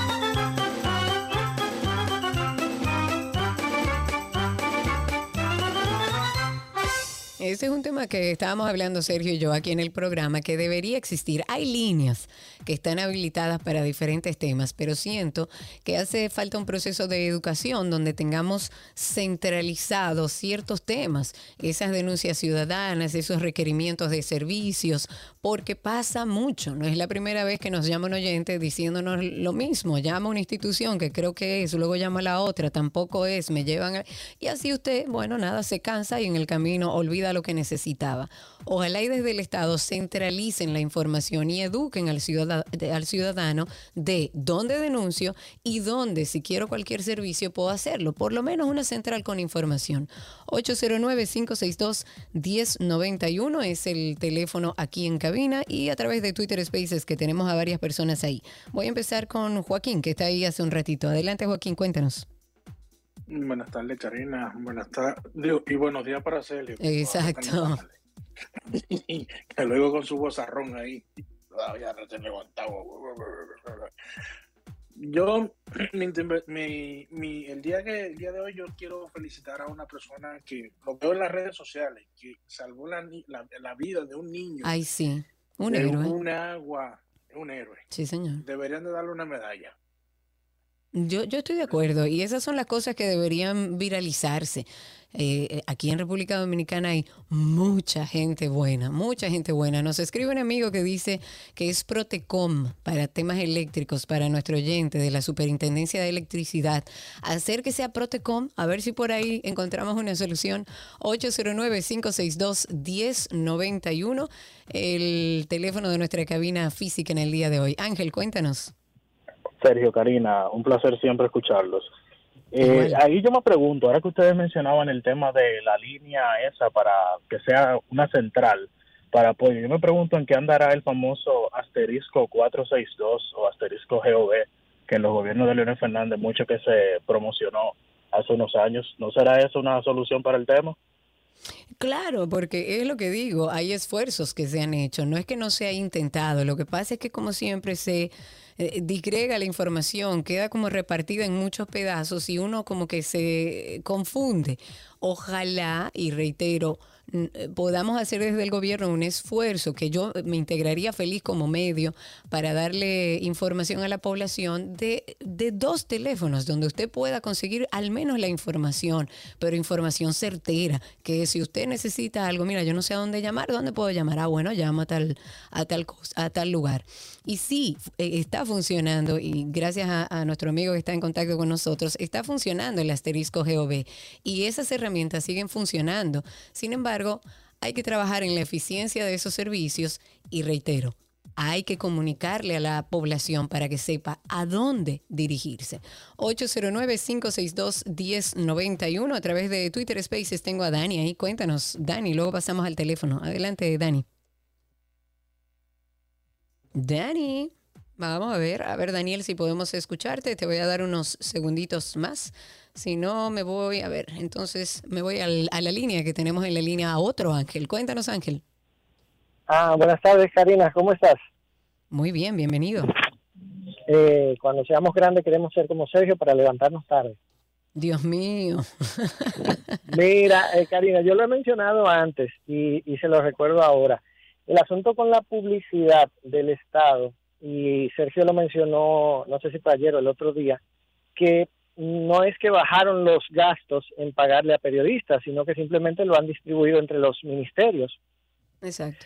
to- todas esas instituciones públicas tienen, tienen una partida para publicidad y su función cuando el legislador la concibió es que se difundiera no solamente cómo acceder a ellas, sino cuáles servicios prestan, cuáles son sus horarios, cuáles son las facilidades, etcétera, etcétera, etcétera, largo. En lugar de pagarle 7 millones de pesos a Nuria para que pase unos anuncios en su cuenta de, de YouTube, hagan un fundido anuncio que diga cuáles son las funciones de la institución específica, dónde acceder a ella, los, las vías de comunicación y, y no sé, un sinfín de cosas que se pueden hacer con todo ese dinero que es para eso, para publicitar la función, no que, ah, estamos progresando, estamos avanzando, estamos cambiando.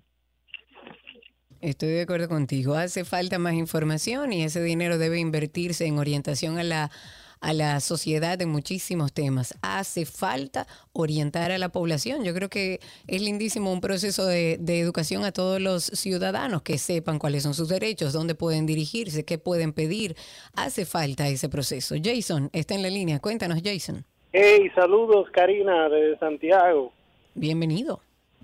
Mira, yo te, tengo tres puntos que decir. Una duda, una pregunta y una canción. Oh, fresco. Me arranquemos con la duda. La duda. Tú sabes que estos días le están enviando mensajes de la AFP a las personas. Pero a mí me llegó un mensaje bien curioso. Me llegó un mensaje de balance y también me llegó un mensaje como que decía que como que me comunicara con una inteligencia artificial para hablar del FP. Digo yo, pero ¿qué es esto ahora? Un mensaje más o menos así, oye. La, la pregunta, entonces, para, para los profesionales van a tener otro plático, igual que la licencia de los motores. Yo no entendí, nunca entendí eso. No, Entonces- todavía no lo entendemos. Entonces, la canción, a Margarita, una canción con todo mi corazón. Teatro, lo tuyo es puro teatro.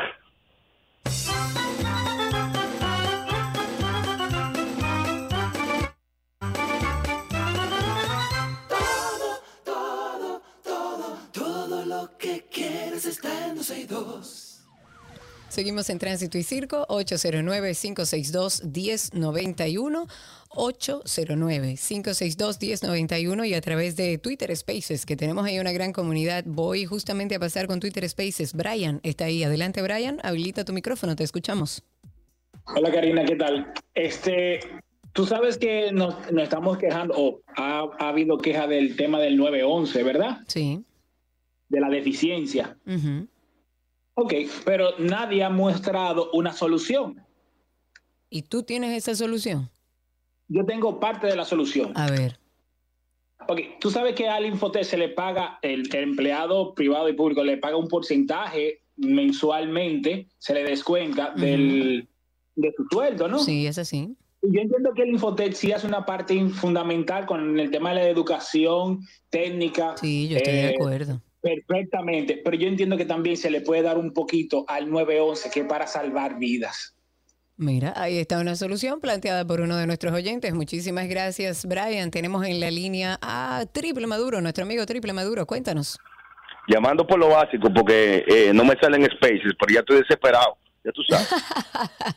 Pues Eh, bienvenido. Lamentablemente que Sergio no está para que escuche esto. Oye, ¿qué pasa? Eh, mi madre eh, viajaba de Estados Unidos para República Dominicana recientemente y donde estaba se le olvidó llenar el, el, el e-ticket Ajá. y llega, no y llega al aero- entiendo. y llega al aeropuerto. A mi madre no, la, la línea aérea le prohibió montarse en el avión porque no tenía el ticket lleno. Mi mamá tiene 85 años y no sabe utilizar ese tipo de cosas y ya estaba en el aeropuerto. O sea, la dejó el avión y la volvieron a buscar y para llenar el ticket tuvo que comprar otro, otro vuelo. Ahora, la pregunta mía, yo quiero que por favor un abogado llame. ¿Qué potestad tiene una línea aérea en Estados Unidos para prohibirle a un ciudadano dominicano montarse y llegar a República Dominicana? Porque por lo menos una solución de un formulario manual debería entender para que el, el, el- el que no lo llenó o no sepa llenarlo, o sea, o no sepa leer y escribir, se pueda montar en el vuelo y aquí en Santo Domingo se resuelve en, en, en migración. O sea, yo creo que eso es... en el en el counter, o sea, antes de hay un proceso antes del abordaje que pudo haber dado chance a que ella llenara eso o alguien le asistiera. nadie le quiso asistir. Incluso eh, eh, eh, me dijeron, di que, me dijo ella que la quisieron ayudar eh, algunos dominicanos, cuando fueron a una computadora, la, la, el website del e-ticket no subía en Miami. Entonces no, no pudieron llenar online el, el, el, el- Qué raro, e-ticket. qué raro ese Y- caso. Vamos a ver si también- alguien nos Y, también, Karina, eh, para finalizar, y también, eh, eso tampoco sirve de nada, porque la información que tú llenas en el e-ticket, eh, eh, ni nadie la revisa y es falsa, porque yo mismo he llenado el e-ticket con información que me da mi gana para salir rápido del paso y nadie revisa eso y paso y entro y salgo. O sea, eso no tiene sentido.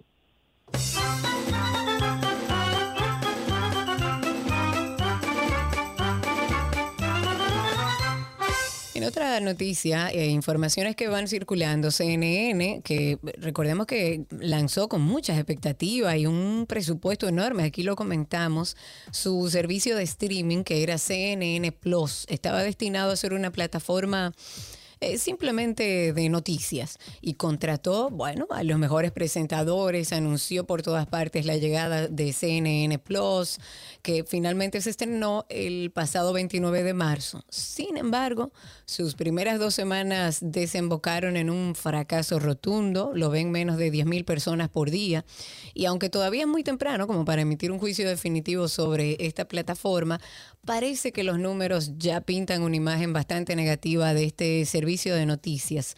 La cadena había previsto una inversión de unos mil millones de dólares para los próximos cuatro años, pero la realidad es que las, eh, decepcionantes cifras de usuarios podrían hacer que ese monto, del que ya se gastó alrededor de 300 millones de dólares, pues sea recortado enormemente. Dentro de lo que ha publicado CNN, dice, seguimos contentos con el lanzamiento y su progreso después de solo dos semanas. Eso comentaron fuentes de CNN, que reportó que a la preocupación por las cifras se suma la reciente fusión, además de Warner Media, de Discover en Warner Bros. Discovery, algo que podría dar como el golpe final para que CNN Plus pues entonces cierre finalmente su servicio de streaming. 809-562-1091. En la línea tenemos, a ver, ¿a quién tengo en la línea? A Juan. Adelante Juan, cuéntanos. Hola Karina.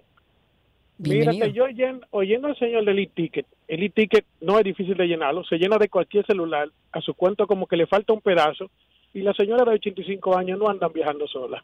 Tiene que chequearse eso ella. No sí, por eso, por eso, gracias por tu llamada. Por eso decía que me parece extraño, porque realmente no es complicado. La verdad todavía no le encuentro el sentido, no, no ha estado muy claro. Sin embargo, eh, incluso las mismas personas en el front desk ahí te ayudan a llenarlo. Y si una, una señora de mayor de edad, entiendo que se le debe asistir hasta tanto llegue a su abordaje. 809-562-1091. Tengo a Joaquín a través de Twitter Spaces. Adelante, Joaquín. Eso iba a comentar ahora, aparte del señor este que habló de, de lo- del e-ticket. En realidad, en parte, él tiene razón. Eh, uno, cheque, uno puede poner la información que le da la gana y cuando tú llegas a Santo Domingo no te llega. No te chequean absolutamente nada. Pero la última vez que yo estuve en Santo Domingo, yo entré por Santiago. Santiago, un aeropuerto excelente, muy organizado. A mí me dijeron que cuando yo llegara no tenía que llenar el e-ticket de este lado, simplemente llegara con el pasaporte, lo pasara por un lado y ya me iba, ni siquiera por inmigración pasaba. Bueno, habría que averiguar en el caso de JR qué fue lo que pasó, por qué esta situación. 809-562-1091 en la línea. John está con nosotros. Adelante, John. Buenas, Karina, ¿cómo tú estás? Espero que Muy estés bien. muy bien. Mira, eh, estoy llamando para hacer una pequeña denuncia y quiero que tú me permitas por lo menos 40 o 45 segundos. Mire, yo trabajo para una empresa que hace delivery de mercancía, en este caso de bebidas, en este caso.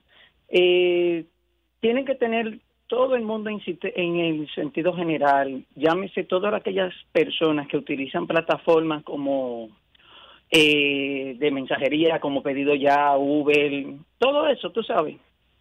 Tienen que tener muy en cuenta cuando manden un Uber o cuando en específicamente un Uber. ¿Por Mira, qué? yo le mandé a una persona muy de confianza mía una mercancía, él me mandó un Uber, certifiqué la placa, vi el conductor, y tú sabes lo que hizo el Uber, canceló el viaje automáticamente, yo le entregué la mercancía.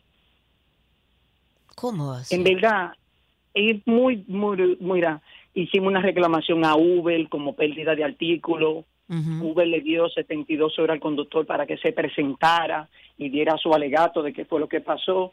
Él prefirió mejor que le cancelaran la cuenta para y no y no devolver los artículos, que en este caso eran bebidas.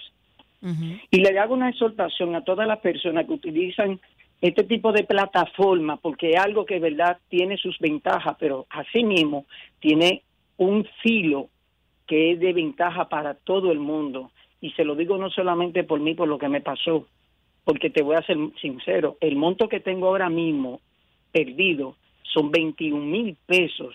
Wow. Y le hago Y, y usted no puede proceder legalmente de otra manera, más allá de Uber. No hay manera, porque Uber solamente te dice que están trabajando en el caso, pero solamente te mantienen en ese círculo. Ellos no te han dado, no dan respuesta, no dan una respuesta específica, que es lo que si han tratado de contactarse con el conductor, averiguando y averiguando el vehículo que el conductor andaba está a nombre de otra persona, o sea, para para pe- para peor, entonces ahora ni siquiera el vehículo sale a nombre del del conductor, sale a nombre de una mujer. Qué barbaridad, John. Ojalá y puedas resolver esta situación y que sirva como alerta para otros oyentes cuando envíen cualquier cosa a, a través de Uber. 809-562-1091. En Twitter tengo, a ver, ¿a quién tengo aquí? Tengo a Eddie. Adelante, Eddie, cuéntanos. para todos eh, con relación, ¿me escuchan? Sí, te escuchamos, adelante. Con relación a la propuesta para, para los eh, para las provisiones y el, el permiso para el celo, también será bueno que agreguen que los políticos también estudien ciencia política, porque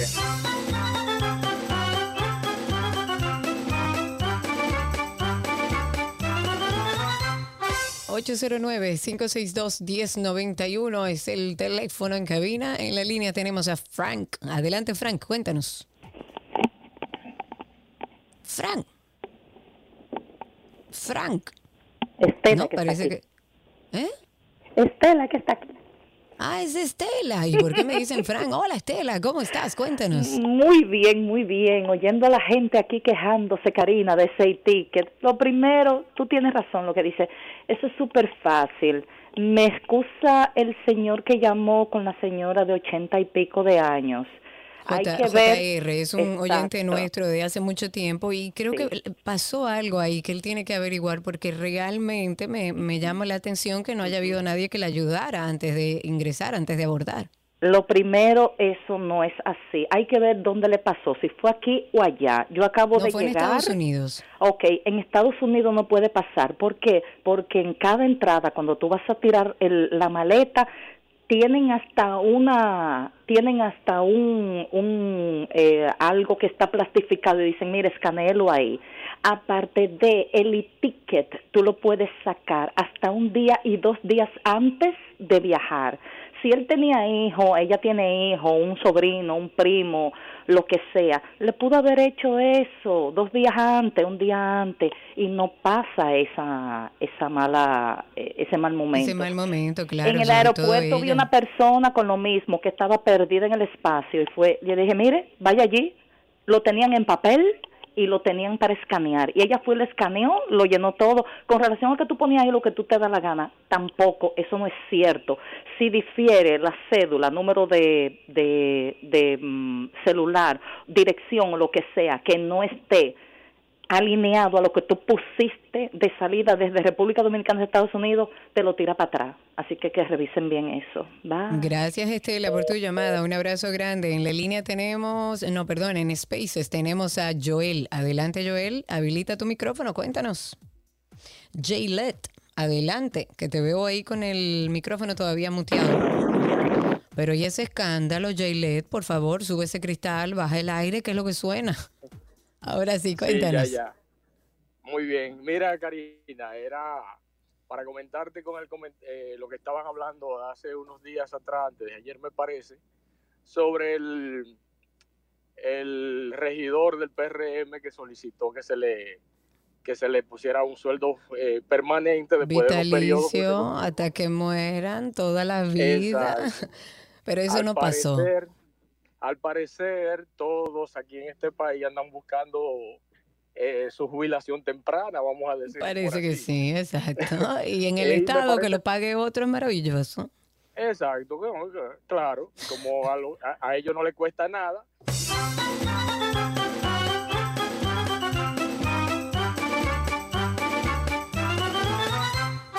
809-562-1091. Tengo a Frank nuevamente en la línea. Adelante, Frank, te escucho. Se me fue Frank otra vez. Oh, pero bueno, parece que Frank si no, no tiene buena señal por ahí. A través de Twitter Spaces también, recuerden que por ahí pueden solicitar hablar y nosotros con muchísimo gusto le damos paso. Eh, a ver, tengo por aquí a Rosendo. Adelante, Rosendo, habilita tu micrófono. Hola, ¿qué tal Karina? Hola a todos. Bienvenido.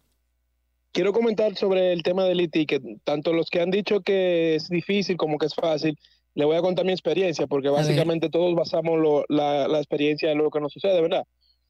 Entonces, a mí me pasó que la primera vez que yo utilicé el e-ticket, eh, yo estaba viajando con mi esposa, íbamos desde eh, Los Ángeles a Miami.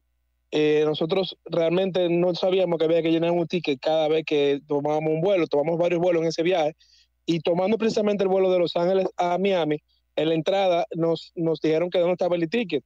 Yo no lo había hecho realmente y en, en el proceso de hacerlo, eh, como decía el caballero anterior, nadie nos asistió, buscamos ayuda con alguien porque realmente en el momento que llegamos faltaba 45 minutos para, para que ya se fuera el abordaje porque eran vuelos internos, tú sabes que no puedes llegar tan temprano como un vuelo internacional y llegamos con suficiente tiempo para abordar. Pero al final de cuentas, para resumirle, eh, en, la, en, en el, el aeropuerto no había conexión en el e-ticket. Me pasó lo mismo que pensaba el caballero. Eh, nos dejó el avión por en el caso tres minutos, algo así. No quisieron darnos la asistencia para llenar el e-ticket. En el counter traté de hablar con el manager que teníamos 20 minutos haciendo el e-ticket. Eh, no nos podíamos conectar en la plataforma dentro del, del aeropuerto. Y de todas formas, por tres minutos solamente no nos quisieron montar en el avión. Tuve la suerte de que me montaron el siguiente avión y tuve que esperar nada más dos horas. Pero realmente eh, hay problemas, hay, hay veces que dan situaciones. Y yo lo que les recomiendo a todo el que esté escuchando, que antes de abordar un avión, haga su e-ticket. Exacto. Gracias. a ti por esa información. 809-562-1091, una coalición de organizaciones populares, sociales, feministas, además de transportistas del Cibao, han ratificado el llamado a huelga en las 14 provincias del Cibao. Esto va a ser el próximo lunes en reclamo de reivindicaciones sociales. El vocero del movimiento, que es Osvaldo Brito, dijo que esta jornada ellos están programándola para que inicie a las 6 de la mañana, va a concluir a la misma hora del día siguiente, martes 26. Él estuvo hablando, explicando que están exigiendo del gobierno que cumpla con los compromisos que, mm, que arribaron en cada una de las comunidades de las 14 provincias de la región. Pero además están demandando rebaja en los precios de los combustibles, los artículos de la canasta familiar, se oponen a la privatización de la hidroeléctrica Punta Catalina, el patrimonio público, demandan la modificación del sistema que rige las AFP y ARS y reclaman también un aumento general de salarios, un servicio eficiente de agua potable y la presentación del medio ambiente y los recursos naturales. Además, construir obras prioritarias como acueductos, aceras, contenes, asfaltado de calles, construcción, son muchas las reivindicaciones. 809-562-1091. Con nosotros, Oscarelo. Amigo, cuéntanos.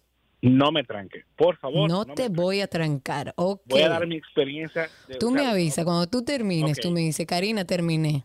Ok, e-ticket. Para mí eso es lo más ineficiente que hay, porque son tres formularios en uno, donde tú tienes que repetir en cada uno de los formularios tu información personal. Entonces, si tú lo buscas, si tú lo buscas en Google, te sale una página hackeada con la misma información que al final te pide 10 dólares. Entonces, hay una campaña publicitaria que no sé cuántos millones de dinero se está gastando para que la gente entre a la página oficial de migración para que pueda entrar al enlace de ticket. Hermano, haga una aplicación que yo la descargué en mi celular, que uno viajero frecuente, yo descargo la aplicación, así como uno baja el de la, el aerolínea para hacer check-in y tenga toda mi información ya ahí precargada, que yo no tenga que llenarla en el momento, porque eso es un momento de estrés muy fuerte cuando tú tienes una fila que llega a un counter y dice, ¿y su ticket? Ah, yo no lo he llenado. Entonces dime, dura 20 minutos con la maleta en la mano, con el carajito llorando y, y, y todo con estrés para que sea una información es buena y válida, perfecto, pero que yo tenga que cargarla de nuevo en cada uno de los formularios. O sea, no, no, no relajen, o sea, no, no hagan eso. Entonces, cuando tú tienes el formulario que vienes de regreso para la República Dominicana, te hace preguntas muy, muy tontas que tú dices, pero yo vivo en República Dominicana porque tú me estás preguntando que si yo voy de vacaciones o de placer. Si me estás preguntando en la pregunta anterior si yo soy residente dominicano y si vivo en República Dominicana. Estas son cosas que a la gente que está desarrollando esa plataforma, tómenlo en cuenta porque es un momento muy estresante. No, no, no así. Ya terminé, Karina. Ok, gracias, Ocarelo. Completamente de acuerdo contigo.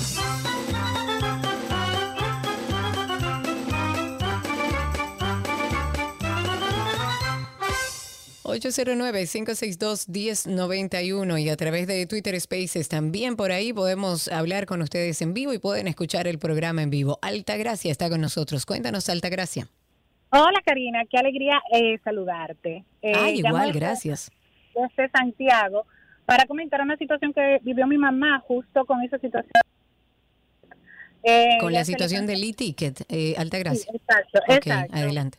Le cancelaron un primer vuelo, luego para el segundo que se repuso eh, por cuestiones eh, de prisa y eso, mi hermana olvidó realizarlo. Cuando llegó al, al, al la página nunca abrió, salió la página esta que hay que pagar los 10 dólares, mi hermana lo pagó, llegó el momento de abordar y mi mamá se le canceló el vuelo porque no pudo tener el formulario abierto. Entonces, mi reflexión es que sí pasan estas cosas y que hay personas que se afectan por situaciones claro. adversas. La página, el, el formulario no, eh, no, no es ágil, a veces hay situaciones y hay pila de que han presentado esta situación. O sea, es una situación que sí pasa y que independientemente exista un acompañamiento de la persona o no, no hay una resolución por parte de la aerolínea ni la oportunidad de que esto se llene de camino a República Dominicana o de manera física como lo hacíamos antes.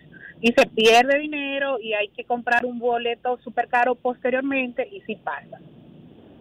Gracias por tu aporte, valiosísimo. Yo creo que tienen muchas oportunidades de mejora en ese sentido y sí creo, como decía nuestro amigo Oscarelo, que pueden tecnificarlo más, hacerlo más tecnológico. Eh, Plantéense la, la opción de tener una aplicación que de hecho es un sistema que le permite al Estado incluso manejar ciertas informaciones utilizando la tecnología. Peguero en la línea, cuéntame, Peguero. Buena, Karina, ¿cómo tú estás? Bueno, yo estoy viva y suelta aún. Y sin expediente, te dejo Sergio Bueno, pues no sepa. Cuéntanos. Que no te convierte en rubio. Mira, yo creo, Karina, que todo movimiento de protesta debe iniciar sobre la base de que lo que reclame tenga sentido. Desde que Lo estás diciendo por la por la información que compartía de esta coalición de organizaciones que exigen de- eh, es una lista enorme de cosas.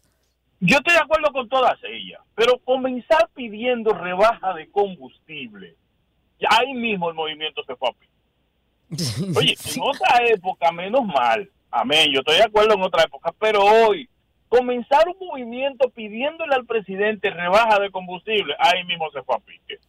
Era rebaja de combustible, rebaja de los artículos de la canasta básica, eh, modificación del sistema que rige a las AFP y a las ARS, eh, aumento de sueldos, o sea, son muchas cosas juntas en un momento de crisis. Ay, parece que cerró. Bueno, vamos a hacer un pequeño corte comercial. ¿Despedimos? Bueno, despedimos el segmento, llegamos hasta aquí, no sin antes compartir también otra información y es que ante el video que estuvo circulando en las redes sociales de supuestas eh, filtraciones en el Darío Contreras, que decía lloviendo más adentro que afuera, el Servicio Nacional de Salud ha aclarado a través de su cuenta de Twitter y pueden buscarlo que ese audiovisual corresponde al pasado año, o sea, al año pasado, y que ese centro de salud está en un proceso de remozamiento. Señores, ¿cuánto dinero se ha gastado en el Darío Contreras? pero ahora está otra vez en un proceso de remozamiento en diversas áreas con una inversión de 45 millones de pesos. El director del, del SNS, Mario Lama, también a través de Twitter explicó que ese trabajo que se está haciendo de remozamiento del hospital inició el año pasado para entregarlo a- supuestamente ahora en mayo, eh, con, con una inversión bastante elevada. Hemos gastado mucho dinero en el Darío Contreras. Esperemos que ya finalmente esté en la capacidad de dar un servicio humano y efectivo a toda la ciudadanía. Dejamos hasta aquí Tránsito y Circo, ya regresamos con más.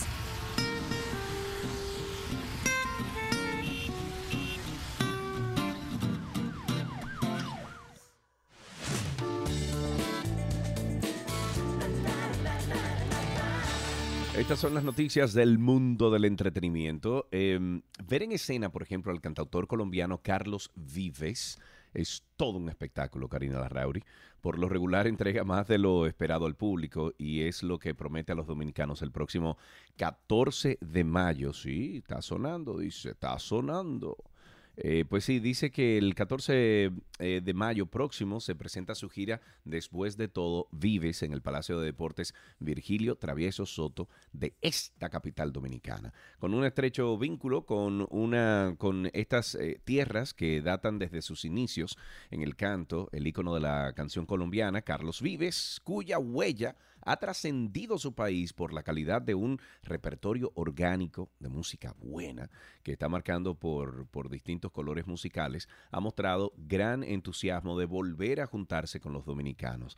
Este artista compartió detalles de lo que acontece con su carrera y avanzó que dentro de poco se estrena una nueva producción discográfica en la que contará con la colaboración entre otros de Mili Quesada, Handy Ventura, esta última estaba ya reservada para su padre, Johnny Ventura, pero su deceso se lo impidió. O sea que no se pierdan incluso la entrevista que tenemos en el día de hoy con Carlos Vives. De mañana, mañana, mañana, ah, mañana tendremos. Saldrá mañana al aire. Estará con nosotros Carlos Vives. No se lo pierda. Una conversación muy interesante. La verdad que un ser humano exquisito, Carlos Vives. Una costosa pieza, y oigan esto, señores, del fenecido pintor dominicano Iván Tobar, que el montaje de la experiencia inmersiva está maravilloso. Tuve la oportunidad de ir a verlo, pero lamentablemente una pieza de este artista dominicano fue robado de las instalaciones del Museo de las Casas Reales en la ciudad colonial. Esta pieza que fue robada fue un dibujo, fue el dibujo lápiz sobre papel. Durante la Semana Santa ocurrió esto y por el momento no hay mucha información, se desconoce incluso el precio de la obra, pero algunos trabajos artísticos de este pintor surrealista se han vendido en el extranjero por miles, miles de dólares. En el 2020 una pieza se subastó por 250 mil dólares en una casa de arte. Esta pieza fue la Menace, la amenaza. Ninguna de las autoridades culturales ni la Policía Nacional todavía ha hablado o se ha referido hasta el momento sobre este robo. Llama mucho la atención que en, en ese área, justamente en la Plaza España, al frente del Alcázar de Colón. Hace unos días, recordemos, y como les comentaba, se inauguró una exposición inmersiva, Tobar Surrealismo Vivo, que está genial. Si no la han visto, vayan a verla. Y se hizo esto en memoria, por supuesto, de este eh, fenecido pintor dominicano. Ahí se está exhibiendo una selección de aproximadamente 400 imágenes entre obras, cartas, fotografías, hasta el 6 de junio estará y su muestra es eh, cuidada con mucho recelo. Habrá que ver a lo largo del programa si podemos desarrollar esta noticia porque mucho no se ha dicho sobre este hurto. Mira, Karina, nos topamos el otro día con una publicación que hizo José Francisco Arias eh, sobre uno de los edificios de mayor valor histórico, ¿ok? En, del Conde Peatonal eh, y está deteriorado. O sea, a más no poder, se está cayendo a pedazos. la publicación, una pena. Echado totalmente al abandono, así como está la calle misma, o sea, la misma calle Conde Peatonal eh, digna de mayor suerte, obviamente, porque es una calle emblemática en, nuestra historia geográfica. Es el edificio Copelo del cual él, está hablando, que fue sede del gobierno constitucional del coronel Francisco Alberto Caamaño en el 1965. Y tenemos en línea a José para que también, bueno, hacernos eco de esto y dar más detalles. José Francisco, gracias por la llamada. Cuéntanos eh, cuándo te diste cuenta de esto y cómo publicaste. Sí, saludos Sergio Carlos, saludos Karina, saludos a la audiencia. Sí, bueno, eh, lo que se está dando en la calle El Conde no es solamente en el edificio Copelo, que es un edificio de un valor histórico inconmensurable, fue sede del gobierno de Francisco Alberto Camaño Deñó en 1965, gobierno constitucionalista, pero además ahí fue que se estableció la primera estación de radio de República Dominicana, que fue la HIH, luego HIZ, que tenía como propietario y director al señor Hatton, Frank Hatton. Y en función de ello es una edificación de mucho, pero de mucho valor histórico para la capital dominicana. Pero claro. Entonces, eh, el conde peatonal desde hace muchos años está en un proceso de arrabalización, de deterioro, de de, una situación de, suciedad permanente y no hay una atención de parte de las autoridades. José, Es hubo un momento, y corrígeme por favor, hubo un Sí, sí, momento que, que se hizo como un remozamiento de la calle El Conde, incluso se iluminó y todo. ¿Eso se ha ido deteriorando? Sí, sí, sí, eso eh, se hizo en un momento dado, una, un intento de ese remozamiento, pero todo quedó luego en el limbo. No sé qué es lo que está pasando, las autoridades edilicias, el ayuntamiento no ponen atención a esta situación de deterioro y de abandono, tampoco lo hace el gobierno central tomando en cuenta el valor histórico de la calle en sí. Y el impacto turístico también, si pensamos No, en no, dinero y en beneficio para el sí. Estado. Hay, hay, hay que empezar en lo que representaría esa vía para el turismo, Exacto. en función de lo que de lo que tiene como referencia histórica. Y entonces es un total abandono. Mm, mm, Yo pasé por ahí el, el domingo antepasado, me parece ser, y vi cómo estaba el edificio Copelo y me, me dio grima porque yo eh, visitaba en los años 80, yo trabajaba en la emisora HIZ, eh, y además de eso, bueno, veo lo que está ocurriendo con el conde, lo que hay es un, caos total con este asunto de los buhoneros, eh, hay prostitución, hay delincuencia y todo eso. No sé en qué vamos a parar con esa arteria que merece, como lo refería, mejor suerte y mayor atención de parte de Completamente de acuerdo, completamente de Sí. acuerdo y qué bueno que Mm. das una voz de alarma, nosotros nos hacemos eco de esta información, la amplificamos, a ver si desde el ayuntamiento y también desde el mi- mismo Ministerio de Turismo, porque eso es parte de lo que ofrecemos como turismo. Nosotros tenemos una carga histórica hermosa, pero tenemos que cuidar de esos valores. Y ojalá desde el ayuntamiento escuchen esta denuncia y empecemos a trabajar en una adecuación de la calle El Conde, que es hermosa, que está cargada de historia. Lo que Sí, nos sí. hace falta es darle mantenimiento a la zona, poner seguridad. Ni siquiera es mucho lo que hay que hacer ahí, pero sí prestarle atención. Fue la, fue la vía de mayor atracción del país en los años 70, 60 eh, y parte de los 80. Entonces, eso debería rescatarse y darle el esplendor que tenía esa arteria en términos comerciales y en términos de disfrute de, de paseo de la ciudadanía por ahí.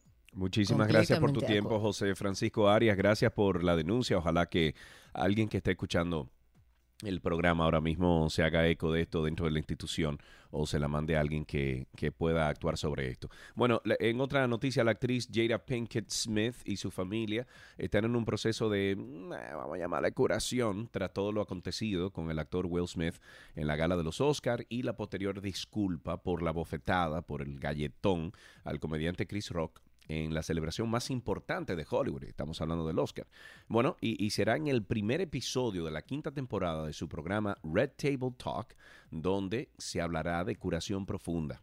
Teniendo en cuenta todo lo que ha sucedido en las últimas semanas, la familia Smith se ha centrado en la curación profunda. Eso escribió Pinkett Smith. Algunos de los descubrimientos en torno a nuestra curación se compartirán en la mesa cuando llegue el momento. La reacción de Will Smith por el chiste que hizo el actor y comediante Chris Rock sobre su esposa Jada eh, trajo bueno graves consecuencias al, al punto de que opacó el primer Oscar que ganó en su carrera por la cinta o por la película King Richard, que está buenísima esa película. Ay, sí, definitivamente es muy buena y merecido Oscar. En otra información, Sean Méndez vuelve a usar sus redes para hablar de salud mental y qué bueno que sucedan este tipo de cosas para que haya una voz de alerta. A sus 23 años, Sean ha recurrido a Twitter, donde tiene algo más de 26 millones y medio de followers, para compartir una nota que él mismo eh, había escrito en su teléfono y que son bueno, puros sentimientos sobre el papel y que parecen retazos de muchas emociones con las que tiene que lidiar este artista todos los días, planteándose como un ser humano común y corriente. Y dice, me aterra que el mundo pueda pensar lo peor de mí si pudiesen conocer y ver esa verdad. Me da miedo que puedan aburrirse de mí, por lo que en esos momentos en los que peor estoy, o bien interpreto un papel, o bien me escondo. Lo cierto es que, como cualquier chico de 23 años, constantemente me siento como si estuviera volando o si estuviera hundiéndome. Quizás es eso lo que se siente al estar en la veintena, no lo sé. Quizás solo soy yo. Eso ha dicho al tiempo que además aseguró querer mostrarse 100% real al mundo y que de la única forma honesta que puede hacerlo es así, sin importar lo que la gente piense, aunque a veces sí lo que haga. Por último, Méndez admite sentirse sobrepasado y sobreestimulado, aunque prefiere acabar con un mensaje positivo y de esperanza y dice, la verdad es que también estoy bien. Es sencillamente que busco contar la verdad y ser la verdad. Me gustaría pensar que quizás eso tiene su eco en otras personas. Maybe I should stop and start confessing, confessing. Yeah. Oh, I've been shaking. I love it when you go crazy. You take all my inhibitions. Baby, there's nothing holding me back. Que a propósito de Sean Méndez, de salud mental, recuerden nuestro podcast, hemos habilitado un podcast que se llama Karina y Sergio After Dark, donde justamente hablamos sobre estos temas de salud mental, de bienestar y ojalá muchos de ustedes puedan amplificar ese mensaje, que llegue la información a quien lo necesite en algún momento determinado. Para finalizar, nombran una nueva especie de cien pies en honor a quién? A Taylor Swift. ¿Cómo Porque es bastante curioso que durante una gran parte de su carrera, de la que ella se, se mofó en el videoclip eh, Look What You Make Me Do, a Taylor Swift la comparan continuamente sus haters con un- una serpiente. Bueno, pues miles de emoticonos eh, o em- em- eh, emoticons eh, de víboras aparecían en cada publicación de la cantante y antes de arrastrarse como una serpiente, Swift caminó erguida. De ahí, quizá, que le hayan puesto su nombre a una nueva especie de cien pies. Eh, es un grupo de científicos que se ha pasado los últimos cinco años buscando diplópodos, diplópodos en los montes Apalaches al este de América del Sur, eh, del norte, perdón, y ha logrado descubrir hasta 17 variedades desconocidas de estos, eh, de estos cien pies. Y como dicta la tradición científica, ha caído sobre ellos y ellas la responsabilidad de encontrarse o encontrarle los nombres a estos cien pies. Ahí entra el doctor Derek Henning, gran admirador de Taylor, que haciendo el eterno agradecimiento que sentirá siempre por Swift debido al indirecto papel que jugó en su éxito académico, ha bautizado a uno de estos cien pies eh, como Nanaria Swiftae, Nanaria Swiftae. La traducción es algo así como cien pies de garras retorcidas Swift. Oye. Look what you made me do. Look what you made me do. Look what you just made me do. Look what you just made me do. I don't like your kingdom keys. They once belonged to me. You asked me for a place to sleep. Yes, sir. Mira, antes de finalizar, y ya que estamos hablando de entretenimiento, Karina, eh, quiero anunciar a todos los amigos de 12 y 2 que mm, tenemos noticias buenas del Antinoti. Ya ha salido una promoción Ay, sí, donde, sí, congrats. donde Nuria Piera y el Antinoti unen eh, sus diferentes formas de comunicar para salir por Colorvisión los sábados. Entonces, usted va a tener una hora de Nuria y luego va a tener media hora de Antinoti. Me Eso será, encanta. sí, será de 10 de la noche a 10 y media, justo después del programa de Nuria Piera. A Pero partir es- este, de este sábado, no, el próximo. El próximo. El Ok, próximo, sí. perfectísimo. Entonces bueno, ya lo saben, todos en señores, sintonía. Exacto, que ya estamos entonces en, en Color Visión con Nuria, ahí los sábados a las 10 de la noche el Antinote. O sea que, qué bueno. Qué bueno, la verdad. Recuerden además nuestro podcast, como les comentaba, Karina y Sergio After Dark, pueden conseguirlo poniendo nuestros nombres en cualquier plataforma de podcast que utilicen, como Karina Larrauri, Sergio Carlo, y a través de Instagram también pueden seguirnos, Karina y Sergio After Dark. Hasta aquí, entretenimiento.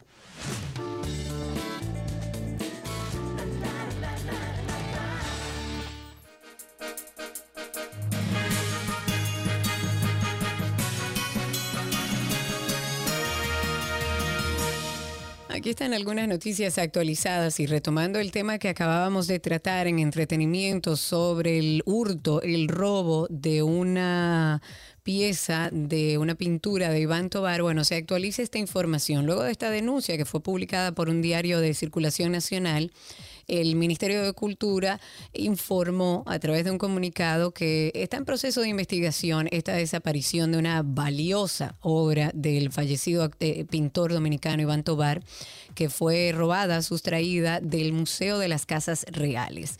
Y dentro de ese comunicado, citando algunas de las cosas que están, dice, ante las informaciones acerca de la desaparición de una obra del Museo de las Casas Reales, este mini- ministerio tiene el deber de comunicar que este hecho se encuentra bajo investigación policial sin que por el momento se haya arrojado resultado o dato alguno de la misma, por lo que es preciso dejar que las investigaciones sigan su curso hasta que concluyan sin extraer conclusiones inculpatorias previas. Eso es parte de lo que dice la institución. También dice que lamentan la desaparición de esta obra. Es un dibujo en un formato pequeño, a lápiz, sobre papel de este pintor dominicano, Iván Tobar, que pertenece a, a una colección privada pero también ellos están atentos al desarrollo de todas las investigaciones, están esperando que el dibujo extraviado sea recuperado y ojalá y que él o los responsables de este hecho respondan por, por él, ateniéndose a todas las consecuencias. Ojalá y aparezca esa obra.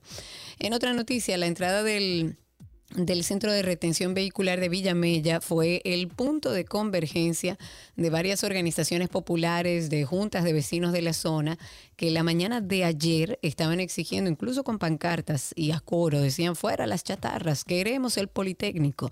Los comunitarios dijeron que hace más de cuatro años ellos están pidiendo al gobierno que ese canódromo que está ahí en Villamella sea eliminado de los terrenos que según dicen ellos fueron despejados con la promesa de que iban a construir ahí un politécnico. Ellos dicen, aquí tenemos este solar y que se sepa bien, este solar fue diseñado para construir una escuela. Eso decía Roberto Medina, que es presidente de esta coalición comunitaria ahí en San Felipe. Pero además dijo y estuvo explicando que el canódromo de la DGCET estaba ubicado anteriormente en la Charles de Gaulle y que allí tuvieron que dejar los terrenos porque eran privados. Entonces, cuando los desalojan, ellos encontraron ese solar supuestamente y llevaron ahí todas las chatarras. Y ellos están exigiendo que le devuelvan ese espacio y que construyan el Politécnico que le habían prometido a la comunidad. También la vicepresidenta de la República, Raquel Peña, reveló en el día de hoy que eh, estamos tratando como país de donar por vía diplomática a otros países las vacunas que están ya a punto de vencerse. Ella dijo que se han estado haciendo, no solamente el gobierno, sino también otros países que están en las mismas condiciones, que hay vacunas que ya están en proceso de vencimiento y se están ofreciendo a otros países que la pudieran estar necesitando en este momento. Los acuerdos y las gestiones se están realizando, por supuesto, a través del Ministerio de Relaciones Exteriores eh, y está esperando la respuesta y las confirmaciones de los países a los que han sido ofrecidas estas donaciones para entonces eh, posteriormente pues enviarla.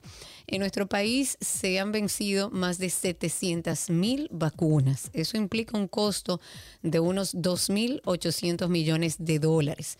Pero además la vicepresidenta saludó la gestión gubernamental y felicitó a todos los ciudadanos por vacunarse y además motivó a los que no han completado el ciclo de vacunación a que lo hagan con las dosis que les falten. El pastor Pablo Ureña que encabeza la organización Niños por una Esperanza, denunció ayer que muchos menores están siendo utilizados para el microtráfico de drogas. Atención. También dicen ellos que lo usan como mulas en diferentes sectores, sobre todo en Santiago Oeste, y que es una grave situación. Evidentemente es así. Este dirigente comunitario y religioso además ha indicado que en los operativos que hacen las autoridades de la DNCD, contra, bueno, todos los promotores, según sus palabras, de este vicio, solamente apresan a esos menores de edad.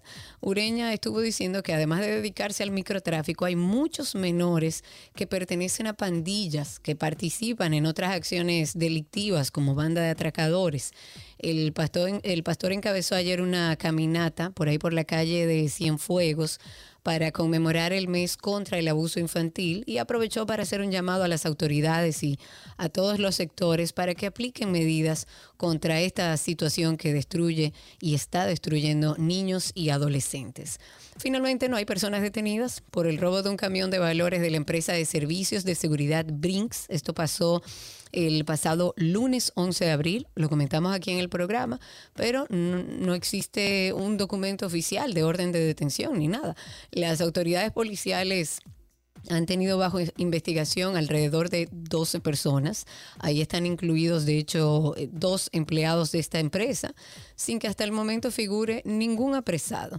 De acuerdo con lo que decía Diego Pesqueira, que él es el vocero de la policía, ellos están centrados en el vehículo en el que los responsables escaparon del lugar. Prácticamente ya está identificado, según el mismo Pesqueira, y están simplemente a la espera de, que, de que estén 100% seguros para adoptar todas las acciones del lugar en cuanto a las órdenes de arresto y demás. Y de esta forma dejamos las noticias actualizadas.